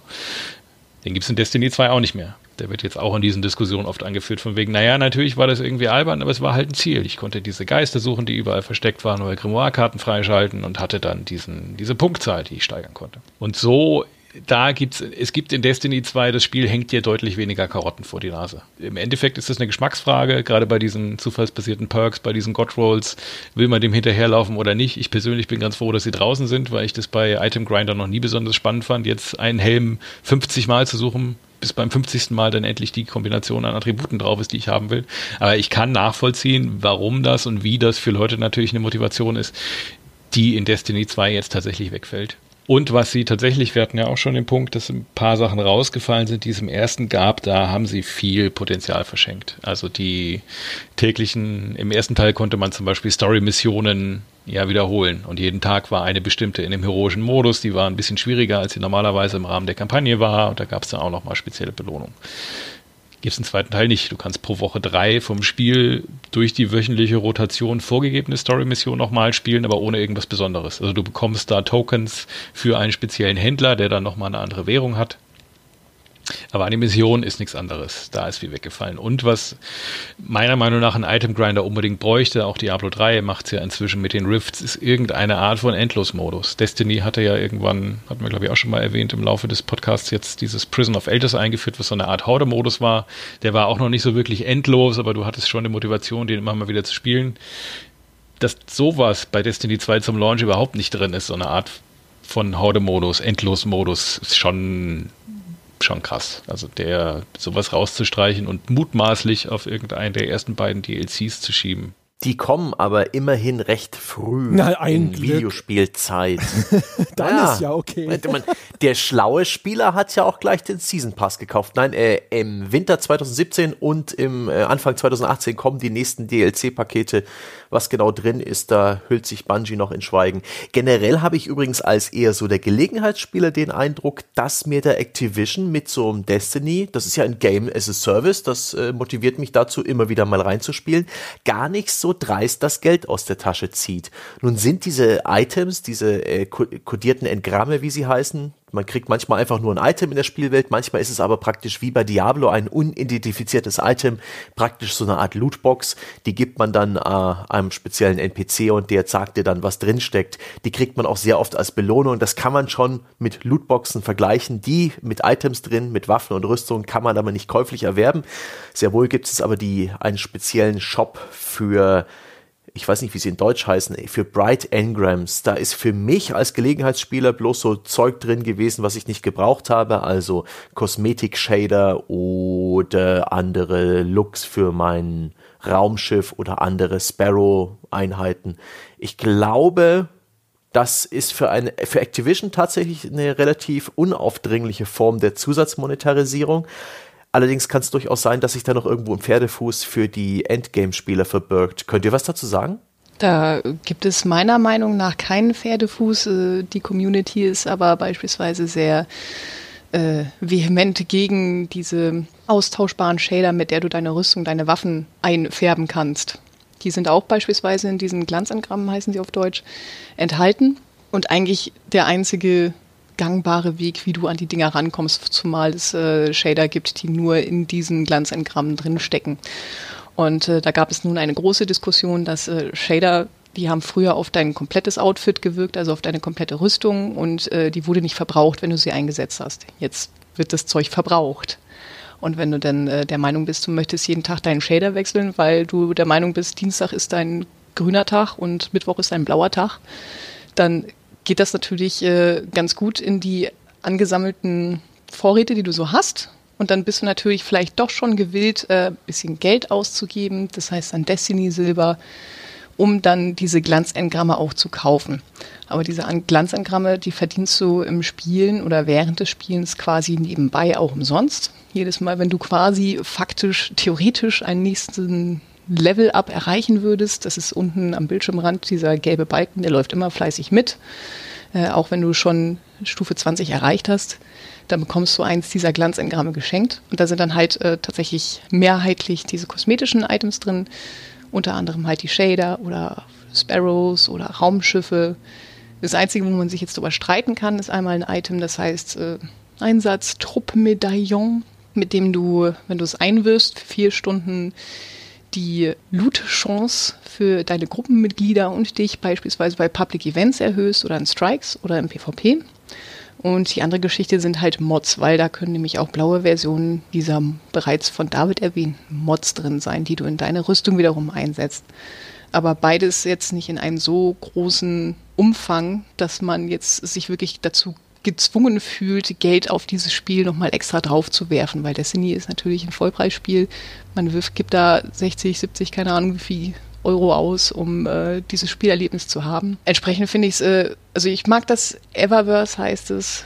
Ich finde es okay, so wie es ist. Ich habe auch nicht den Zwang, irgendwie Geld draufschmeißen zu müssen. Man muss schauen, was sie da äh, künftig noch machen, weil sie wollen ja beispielsweise bestimmte Emotes saisonabhängig machen, also dass sie nach einer Saison verschwinden. Und äh, das Jahr ist quasi aufgeteilt in vier Seasons. Wie genau das funktioniert, muss man ja erstmal abwarten, wenn die erste Season vorbei ist. Aber ich habe halt keinen großartigen spielerischen Vorteil dafür, dass ich Geld ausgebe und ich fühle mich halt auch tatsächlich nicht dazu bewegt, Geld auszugeben, weil ich halt regelmäßig auch selber diese Glanzangabe verdienen kann. Ich habe gesehen, es gab äh, Diskussionen darüber, ob diese Mods äh, als Pay-to-Win einzustufen wären, weil die ja, wie gesagt, also leichte Spielvorteile geben, die vielleicht eventuell auch in diesen PvP-Modus mit eingeführt würden. Könnt ihr dazu was sagen? Ähm, ja, also als diese Diskussion, man wusste ja vor Release lange Zeit nicht, wie dieses Lootbox-System eigentlich funktioniert, was da genau drin ist. Als Leute dann mit dem Leveln angefangen haben, war natürlich der erste Punkt, was, da sind ja Mods drin, Mods setze ich doch in meine Ausrüstung ein, damit es da Boni gibt. Das ist tatsächlich, wenn man drüber reden will, dass es in den Lootboxen spielerische Vorteile gibt, dann sind diese Mods wahrscheinlich noch der erste Punkt. Allerdings sind die Lootboxen tatsächlich der ineffizienteste Weg, an diese Mods zu kommen, an die blauen. Wie das System grundsätzlich funktioniert, ist eigentlich, wenn du einmal im Endgame bist, willst du legendäre Mods haben, weil die halt auch nochmal fünf Power-Level-Punkte oben drauf bringen, egal wo du sie einsetzt. Die legendären Mods äh, bekommst du, wenn du von einem bestimmten Mod, also zum Beispiel eins, was deine Solargranaten aufsteigert, äh, eine Mod für die Handschuhe. Dann nimmst du drei blaue Exemplare davon, gehst zum NPC und kriegst dann für diese drei blauen ein, einmal die legendäre Version, die du dann einsetzen kannst. Ähm, die blauen bekommt man teilweise als Belohnung oder aus diesen Lootboxen, da allerdings auch nicht garantiert. Oder die Hauptvariante, wie du sie kriegst und wie es am effektivsten ist, das ist eigentlich, dass du zu diesem NPC gehst, dir einfach für Glimmer blaue Zufallsmods kaufst, bis du halt irgendwann mal drei von der hast, die du eigentlich haben willst, und dann machst du die zu einer legendären. Glimmer ist deutlich einfach, ist extrem leicht zu erspielen. Ähm, das, damit kommst du also deutlich besser an diese blauen Mods, die für sich genommen im Endgame sowieso eigentlich wertlos sind und eher eine Währung sind, um die legendären Mods zu bekommen, als über diese Lootboxen. Also Pay to Win ist das tatsächlich nicht. Es ist noch nicht mal wirklich eine äh, Zahlen, um, um sich Zeit zu ersparen. Das klingt so ein bisschen so, keine Ahnung, im schlimmsten Falle vielleicht so World of Tanks mäßig, ne? So ein, ein Prozent, zwei Prozent Vorteil, wenn man die Premium-Munition benutzt. Weniger. Also man kommt ein bisschen schneller vielleicht da dran, vorausgesetzt man ist bereit, so viel Geld dafür aufzuwenden, dass man halt diese, diese blauen dann auch schneller zusammen hat, um sie gegen ein legendäres einzutauschen. Ja, also der, der größte Reiz ist, sind tatsächlich, glaube ich, eher die kosmetischen Dinge, dass du den coolen Sparrow kriegst oder es gibt auch ein Rüstungsset, dass man aber erstmal vom, das vom Power-Level her nicht relevant ist, da muss man erstmal Sachen rein infundieren. Also du kannst ja jetzt keine Ausrüstung da kaufen, die direkt äh, schon auf Maximallevel wäre. Aber es gibt ein vom Aussehen her spezielles Rüstungsset, das nur in diesen Lootboxen drin steckt. Das sind eher so die Anreize, wie sie Leute zum Kaufen bringen wollen. Das Problem da ist so ein bisschen, Sonne hatte gerade schon gesagt, es gab kürzlich mal so einen Livestream im Rahmen der, war das eine PAX? Nee, die TwitchCon, glaube ich. Ähm, wo Bungie, wo sie zum ersten Mal über dieses Season-Konzept geredet haben. Und ungefähr 90 Prozent dieses Livestreams bestand halt aus diesem Item-Shop, aus diesem Eververse, was schon so ein bisschen erkennbar macht, was sie da tun. Ein Teil, den ich tatsächlich sehr unschön fand, ist im ersten Teil war es so, ähm, auch da gab es schon diese Quasi-Lootboxen, wo auch schon spezielle Emotes drin sein konnten. Natürlich vor allem die coolen, abgefahrenen, richtig albernen Emotes waren dann eher da drin. Was sie im ersten Teil aber gemacht haben, da gab es auch schon so eine Art von Season, also alle paar Monate kamen mal neue Emotes rein. Und die alten Emotes zum Beispiel waren dann nicht mehr zu kaufen oder nicht mehr in diesen käuflichen Lootboxen drin, um bei dem Begriff zu bleiben, aber waren eine mögliche Belohnung für den wöchentlichen Dämmerungsstrike. Also neben Items konntest du dann da quasi aus dem Itemshop ausgemusterte Emotes kriegen, was eine ganz nette Belohnung war für Leute, die halt auch das Geld nicht ausgeben wollten für den Kram. Im zweiten Teil kommen sie jetzt an mit, nee, also diese paar, äh, die exotischen, weil die auch diese Qualitätsstufen haben, Emotes, wenn die erste Season vorbei ist, gibt es die nicht mehr im Spiel. Was natürlich schon umgekehrt heißt, also wenn du die Sammlung vollständig haben willst, ne, dann musst du halt irgendwann mal anfangen, Geld auszugeben. Bei den Sparrows und den Raumschiffen genauso. Die sollen auch komplett ausgemustert werden, wenn die erste Season vorbei ist. Das sind jetzt immer noch alles keine spielrelevanten Inhalte, aber gerade bei einem Item Grinder, wo es ja auch um das Aussehen des Charakters geht, um so ein bisschen Gimmick-Spielkram umdrum, man will ja dann den Sparrow haben, der den noch cooleren Raketenantrieb hinten hat, wo die Flammen noch höher schießen, weil es ja auch irgendwie ganz nett ist. Da sagen sie halt schon, naja, vielleicht musst du dann irgendwann einfach mal Geld ausgeben, weil den gibt es bald nicht mehr. Das ist schon unschön. Hm. Aber du kannst ja an der Stelle leider auch nicht gezielt oder nee, du kannst ja nicht gezielt dafür unbedingt Geld ausgeben, dadurch, dass äh, das ja randomisiert ist, was in diesem Päckchen drin ist. Du kannst ja voll Glück haben und dann 30 exotische Emotes haben kannst aber auch Pech haben und gar nichts drin haben. Also ich weiß nicht, ob das nicht auch abschreckend für die Leute ist, die möglicherweise darüber nachdenken würden, dafür Geld auszugeben oder nicht. Ja, die Statistiken sagen eher nein. oder zumindest gibt es äh, äh, eine ausreichende Anzahl äh, von Leuten, die bereit sind, sehr viel dafür auszugeben, auch wenn es insgesamt keine große Menge an Leuten gibt, die dafür jetzt vielleicht ein bisschen ausgibt. Keine Ahnung. Was mich dabei ehrlich gesagt äh, also erstens macht mich natürlich skeptisch, also Destiny 1, wenn ich mich recht entsinne, ist ja sogar komplett ohne irgendwelche Microtransactions gestartet. Das haben sie nachträglich hinzugefügt. Die kamen erst später, ja. Um, um ja. aber der Vollständigkeit halber nochmal kurz eine, eine kleine Lanze für dieses Microtransaction-System zumindest zu brechen. Es gibt, wenn du diese, wir haben ja schon gesagt, diese Glanzengramme bekommst du auch durchs normale Spielen regelmäßig. Am Anfang oder in jeder Woche, Destiny arbeitet ja wie die meisten Online-Spiele mit so einem wöchentlichen Reset. Ähm, die ersten drei Levels, da bekommst du auch einen XP-Boost, also da geht es dann nochmal schneller. Was zumindest drin ist, ist äh, hin und wieder kann da Bright Dust heißt im Englischen, ich weiß gerade gar nicht, Glanzstaub im Deutschen äh, drin sein, was quasi nochmal so eine Eververse-Währung ist. Auch wenn du Sachen bekommst, bekommst du zum Beispiel einen Sparrow in so einem Paket und nimmst den auseinander, dann bekommst du auch diesen Glanzstaub. Was zumindest möglich ist, ist, dass jede Woche gibt es da ein wechselndes Sortiment, wo du für Glanzstaub, den du dir halt auch erspielen kannst, gezielt dann Sachen erspielen kannst, die da gerade im Angebot sind. Da sind dann auch die Schiffe drin, auch die Emotes. Also es gibt zumindest auch eine Möglichkeit, äh, sich dann Emote, was man vielleicht cool findet, auch gezielt ähm, zu holen über diese Ingame-Währung. Nur um das nochmal kurz gesagt haben. Ja, so ein bisschen dieses Hearthstone-System, ne, wo du auch deine Karten ja zerlegen kannst und dann äh, kannst du, wenn du genügend Zeug zusammen hast, kannst du dafür dann irgendwelche einzelnen Karten, glaube ich, kaufen, wenn ich mich nicht täusche. Aber auf jeden Fall, worauf ich eigentlich hinaus wollte, ist erstens natürlich, es gibt einem zu denken. Äh, ist ja auch, äh, sag ich mal, eine Zeit lang war das sozusagen fast schon äh, so eine Best Practice, erstmal ohne Shop zu starten und den nachträglich rein zu patchen. So am Anfang erstmal niemanden deswegen verunsichern oder irritieren und dann erstmal hinterher nachlegen wenn man das extrapoliert, Destiny 1 ohne Shop gestartet, hat den Shop hinterher dazugekommen, jetzt startet es schon mit Shop, wer weiß, was da noch kommt. Und das andere, was mich halt daran, ehrlich gesagt, also ich gebe euch schon recht, es ist äh, ein einigermaßen zurückhaltendes System. Es, ist, es wird sogar erst ab Level 20 freigeschaltet. Man kann diese Premium-Währung, das Silber, erst ab Level 20 überhaupt mit Echtgeld kaufen. Also ich konnte, habe das angeklickt und sowas und dann sagte mir das äh, Spiel aber so, nee, nee, so weit sind wir noch gar nicht. Aber bei einem Titel, wo ich das sowieso schon das Gefühl habe, mal wieder, dass, ich, dass da viel recycelt wurde, dass ich überrascht bin, dass da nicht ein bisschen mehr Content drin steckt, dann halt noch direkt mir so einen, so einen Microtransactions Ingame-Shop dazu zu klatschen und irgendwelche attraktiven Ausrüstungsgegenstände dahinter zu verstecken, da finde ich schon wieder dreist. Nee, absolut, ja. Also wenn wir Mikrotransaktionen, Lootboxen sind ja sowieso gerade wieder das Thema des äh, Spielerherbstes. In dem Kontext ist Destiny 2 noch relativ harmlos. Aber für ein Spiel, das zum Vollpreis startet, wo im Vergleich zum Vorgänger weniger Inhalte da sind, vielleicht auch weniger Endgame-Motivation, also zumindest Motivation, die das Spiel selber gibt. Äh, man muss sich halt viel mot selber motivieren, wenn man Destiny 2 wirklich lange, lange spielen will. Ähm, und wo auch schon kostenpflichtige DLCs längst angekündigt sind, wo ich schon einen Season Pass kaufen kann, finde ich den Item Shop auch nicht besonders glücklich gelöst. Und gerade die Geschichte, dass sie dann mit diesem Season-System starten, niemandem wirklich sagen, was diese Seasons sind. Dann machen sie einen großen Reveal-Livestream, in dem es um 90 Prozent darum geht. Übrigens, mit jeder Season tauschen wir die Inhalte im Item-Shop aus. Das hat halt schon mehr als nur Geschmäckle. Ist, ist eine sehr unschöne Note, die, die das Spiel echt nicht gebraucht hätte.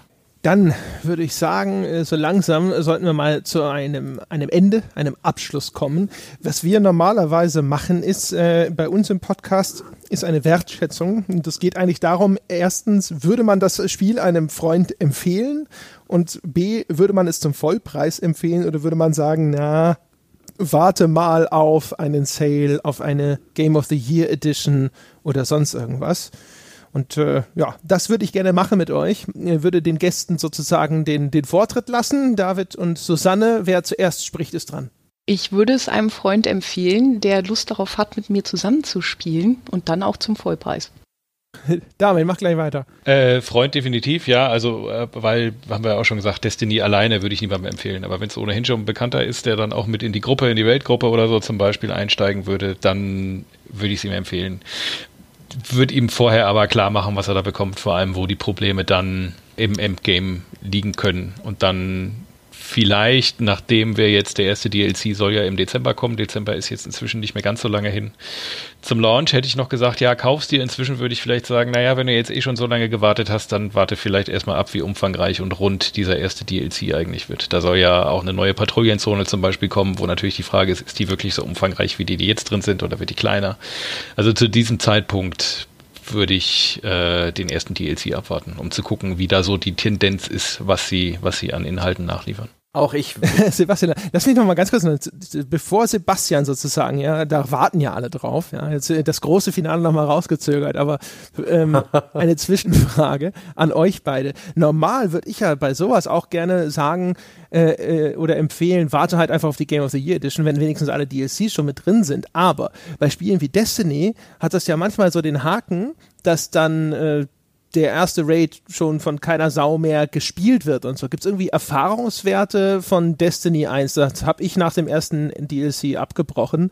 Ähm, kann man das guten Gewissens empfehlen, auf eine Game of the Year Edition zu warten? Oder hat man dann zwar viel mehr Inhalt drin, aber ein Großteil dieser Inhalte wird überhaupt nicht mehr frequentiert? Das hängt bei Destiny ja vor allem von deiner Gruppe ab. Also nachdem das sind ja keine WoW-Raids, wo du dann irgendwie 20 Leute brauchst oder so, sondern brauchst ja nur sechs. Also wenn du da in einen Freundeskreis einsteigst, der schon gewillt ist, das nochmal mit dir zu spielen, dann ist das kein großes Problem. Ähm, Im Fall von Destiny war es sogar so, dass die letzte, der letzte größere DLC, den sie am Ende von Jahr 1 gemacht haben, der hat ja sogar alle Inhalte nochmal aufgefrischt. Also da war, hast du deutlich mehr Loot bekommen, wenn du die alten Raids gemacht hast, die, deren um in der jetzigen Sprache von Destiny 2 zu bleiben, der Power-Level des Loots wurde nochmal angehoben. Also das, der letzte DLC war nochmal ein, hey, spielt alles, wir hauen alles raus, alles, alles muss jetzt raus, ja, sag mal Schlussverkauf. Ähm, da war auch nochmal sehr, sehr viel Aktivität, gerade in den alten Inhalten. Du meinst es Age of Triumph, das kostenlos war? Okay. So, yes, meine Damen und Herren. Ja, Tusch, Sebastian Stange gibt seine Wertschätzung. Hör, hör auf, mich zu oversellen. Ja? Du bist kein Publisher. Das, das habe ich gar nicht nötig. Hallo? Ha. dass diese Tatsache, dass DLCs tatsächlich ein Stück weit einen Einfluss haben auf die Errungenschaften des Hauptspiels, finde ich auch irgendwie sehr wichtig. Ein Stück weit entwerten DLCs all die Leistungen, die du in den Wochen und Monaten vorher geschaffen hast, inflationieren sozusagen. All deine maximalen Statistiken werden plötzlich ins Mittelfeld zurückgebombt. Äh, so manche Premium-Währung, die du dir hart ergrinden musstest, gibt's plötzlich billig zum Tausch anderswo. Das kann auch ganz schön frustrierend sein. Ich weiß nicht, wie es sich anfühlt, da zu spät zu kommen. Ich würde auf jeden Fall einem Freund, wenn er Lust hat, mit mir zusammen zu spielen, obwohl ich jetzt auch schon ein Stück weit so weit bin, das, äh, das Gamepad wegzulegen. Aber wenn jemand ähm, die entsprechenden Mitspieler für Destiny hat und er merkt gerade in seinem Freundeskreis wird Destiny gespielt, der sollte sich einfach mal umhören, und dann würde ich ihm wirklich dieses Spiel empfehlen. Ich bin nach wie vor von diesem Standard-Gameplay-Loop vom Gunplay so begeistert. Auch die Progression ist gutierbar, ist nicht zu hirnlos, grindig und auch die etwas monotonen Spielabschnitte oder die sich wiederholenden Aktivitäten machen allein durch das Gunplay Spaß genug, dass ich dieses Spiel tatsächlich auch zum Vollpreis empfehlen würde.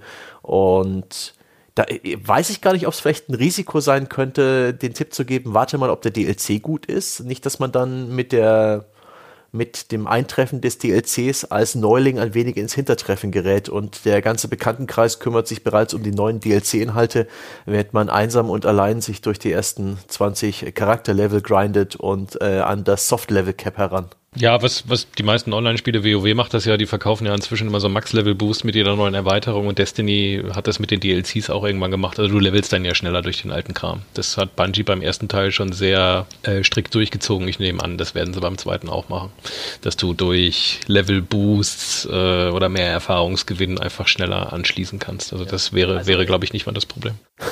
also so kann mein Kumpel auch auf den DLC warten, kauft dann vielleicht die Vanille-Version verbilligt und als Microtransactions gibt es dann noch den Charakterboost obendrauf. Äh. oh Mann. Ja, was soll ich sagen? Ich habe keine, keine abschließende Meinung. Wie gesagt, ich habe da nur, bevor wir gesprochen haben, jetzt sozusagen reingespielt. Bin äh, da einigermaßen so noch in, in diesem Jahr. Es ist echt, es ist frustrierenderweise, ich muss gestehen, ich, ich, ich, wenn ich euch so zuhöre, ich kann das voll nachvollziehen. Und ich, ich, äh, muss ja auch wirklich anerkennen, dass einfach dieser, dieses ganze zentrale Gameplay ist super gelungen. Nur dieses ganze Konstrukt, auch wenn, weil ich das Gefühl habe, da müsste eigentlich, zumindest doch jetzt beim zweiten Teil, sie haben ja auch was wieder gut zu machen, müsste einfach viel mehr drinstecken. Ich habe so ein Bedürfnis, dass, äh, dass, äh, dass das Spiel in irgendeiner Form dass man, dass jemand sagt so, nein, nein, das will ich nicht empfehlen, auch wenn ich wenn ich äh, wahrscheinlich an eurer Position auch sagen würde, so, naja, also in, in Anbetracht der Umstände kann man das in einer, in dieser spezifischen Konstellation, dass man eben Mitspieler hat, wahrscheinlich tatsächlich empfehlen. Aber ich weiß auch nicht, kennt ihr das, dass ihr so ein bisschen da sitzt und so, und so denkt so, es ist ärgerlich, dass sie damit davonkommen, obwohl, auch wenn man ihnen zugutehalten muss, dass sie dieses, dieses starke Kerngameplay geschaffen haben? Das war ja, das war ja beim ersten Destiny quasi der Standardzustand. Das hat man ja gespielt und eigentlich hast du dich ja dafür geschämt, dass du dieses Spiel noch spielst. Ja. Stockholm-Syndrom. ja, genau. Das ist beim, man, man muss bei Destiny halt einfach wissen, worauf man sich da einlässt. Du, für viele Leute ist der zweite Teil vielleicht sogar gerade dadurch, dass du relativ zügig, also ich meine, wenn du tatsächlich irgendwann das Gamepad weglegst und sagst, so wie die Leute, die sich gerade darüber beschweren, dass es zu wenig im Endgame zu tun gibt und Gänsefüßchen fertig bist, hast du auch annähernd an die 100 Stunden in dieses Spiel gesteckt. Ähm, aber gerade die Tatsache, dass es vergleichsweise überschaubar ist, dass irgendwann mal Schluss ist mit den Karotten, die dir vor der Nase hängen oder den Checkboxen, die man noch irgendwie abarbeiten kann, die dir das Spiel vorgibt. Für viele Leute ist das vielleicht auch gerade ein Reiz, dass es halt mal ein Item-Grinder ist, äh, mit dem man fertig sein kann in einem überschaubaren Zeitraum. Ähm, wenn man jetzt der Hardcore-Spieler ist, der gerne möchte, dass einem ein Spiel, gerade so ein Online-Spiel, ständig neues Zeug liefert, dann ist es jetzt gerade vielleicht eher nicht das Richtige. Also das ist bei Destiny 2, glaube ich, relativ schwierig. Man, sofern man genau weiß, worauf man sich da einlässt und ob das das ist, was man will oder nicht, ähm, kann es schon genau richtig sein. Ein Glück, dass wir ausführlich darüber gesprochen haben, was drinsteckt und was Destiny 2 auszeichnet. Ich glaube, unsere Zuhörer und Zuhörerinnen sind jetzt bestens informiert. Von wegen Overselling und so. okay, ja, hast du, dann. Hast du, hast du den Raid-Abend eigentlich gut verkraftet?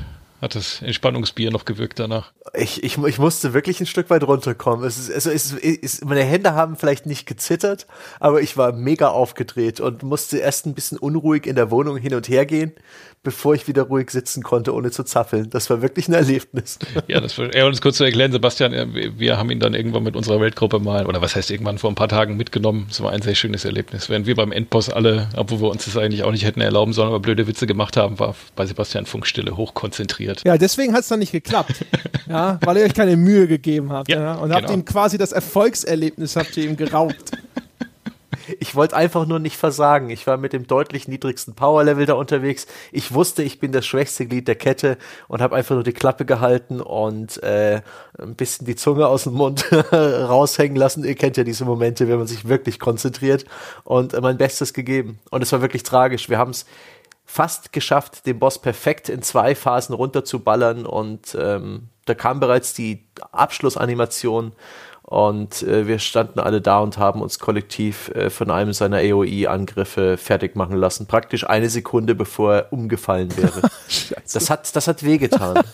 weil, weil ich habe auch so ein Item bei mir im, im Inventory, äh, so eine Power Weapon, wo ich äh, einmal den Raid schaffen muss, damit dieses Item überhaupt praktisch sich in die Waffe verwandelt. Da war ich so kurz davor. So kurz. Ich weiß nicht mal, was es ist, aber ja, ich werde es wohl nicht Ja, da, daran, daran hängt auch, dass du die äh, Tokens, die du in dem Raid bekommst, einlösen kannst. Das geht nämlich auch erst, wenn man den ja. einmal durchgespielt ja. hat. Naja, aber ich kann sowas auch sehr gut fallen lassen. Ne? Der Schmerz ist bereits längst überwunden und ähm, es war ein schöner Schlussstein für mich. Ich weiß gar nicht, ob ich jetzt äh, demnächst noch weiterspiele. Ja, mal gucken, was passiert. Vielleicht, wenn die DLCs kommen und ich dann doch irgendwie das Jucken verspüre in der Gamepad. So, jetzt aber Schluss mit dem Geplapper alle zusammen. Ja, den Smalltalk können wir danach äh, fortsetzen. Im dritten Anlauf werde ich jetzt abmoderieren. Ich sage erstmal vielen Dank. Vielen Dank, Susanne. Äh, vielen Dank für die Einladung. Ja, vielen Dank, David. Ja, gerne. Hat Spaß gemacht. Ja, vielen Dank, Sebastian. Ausnahmsweise mal. Und meine Damen und Herren, euch wieder draußen, vielen Dank fürs Zuhören.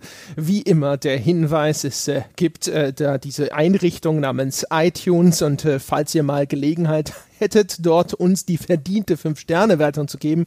Das wäre sehr nett. Das hilft uns in den Charts dort sichtbar zu bleiben.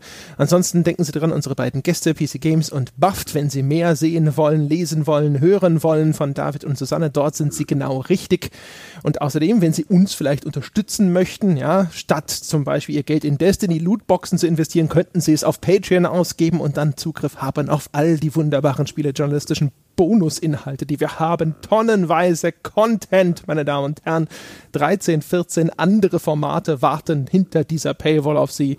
Und wie immer der Hinweis, unter forum.gamespodcast.de finden Sie das weltbeste Spieleforum. Dort können Sie mit uns diskutieren, unter anderem auch über diese Folge, wenn es da noch Diskussionsbedarf geben sollte. Ansonsten hören wir uns nächste Woche wieder. Bis dahin.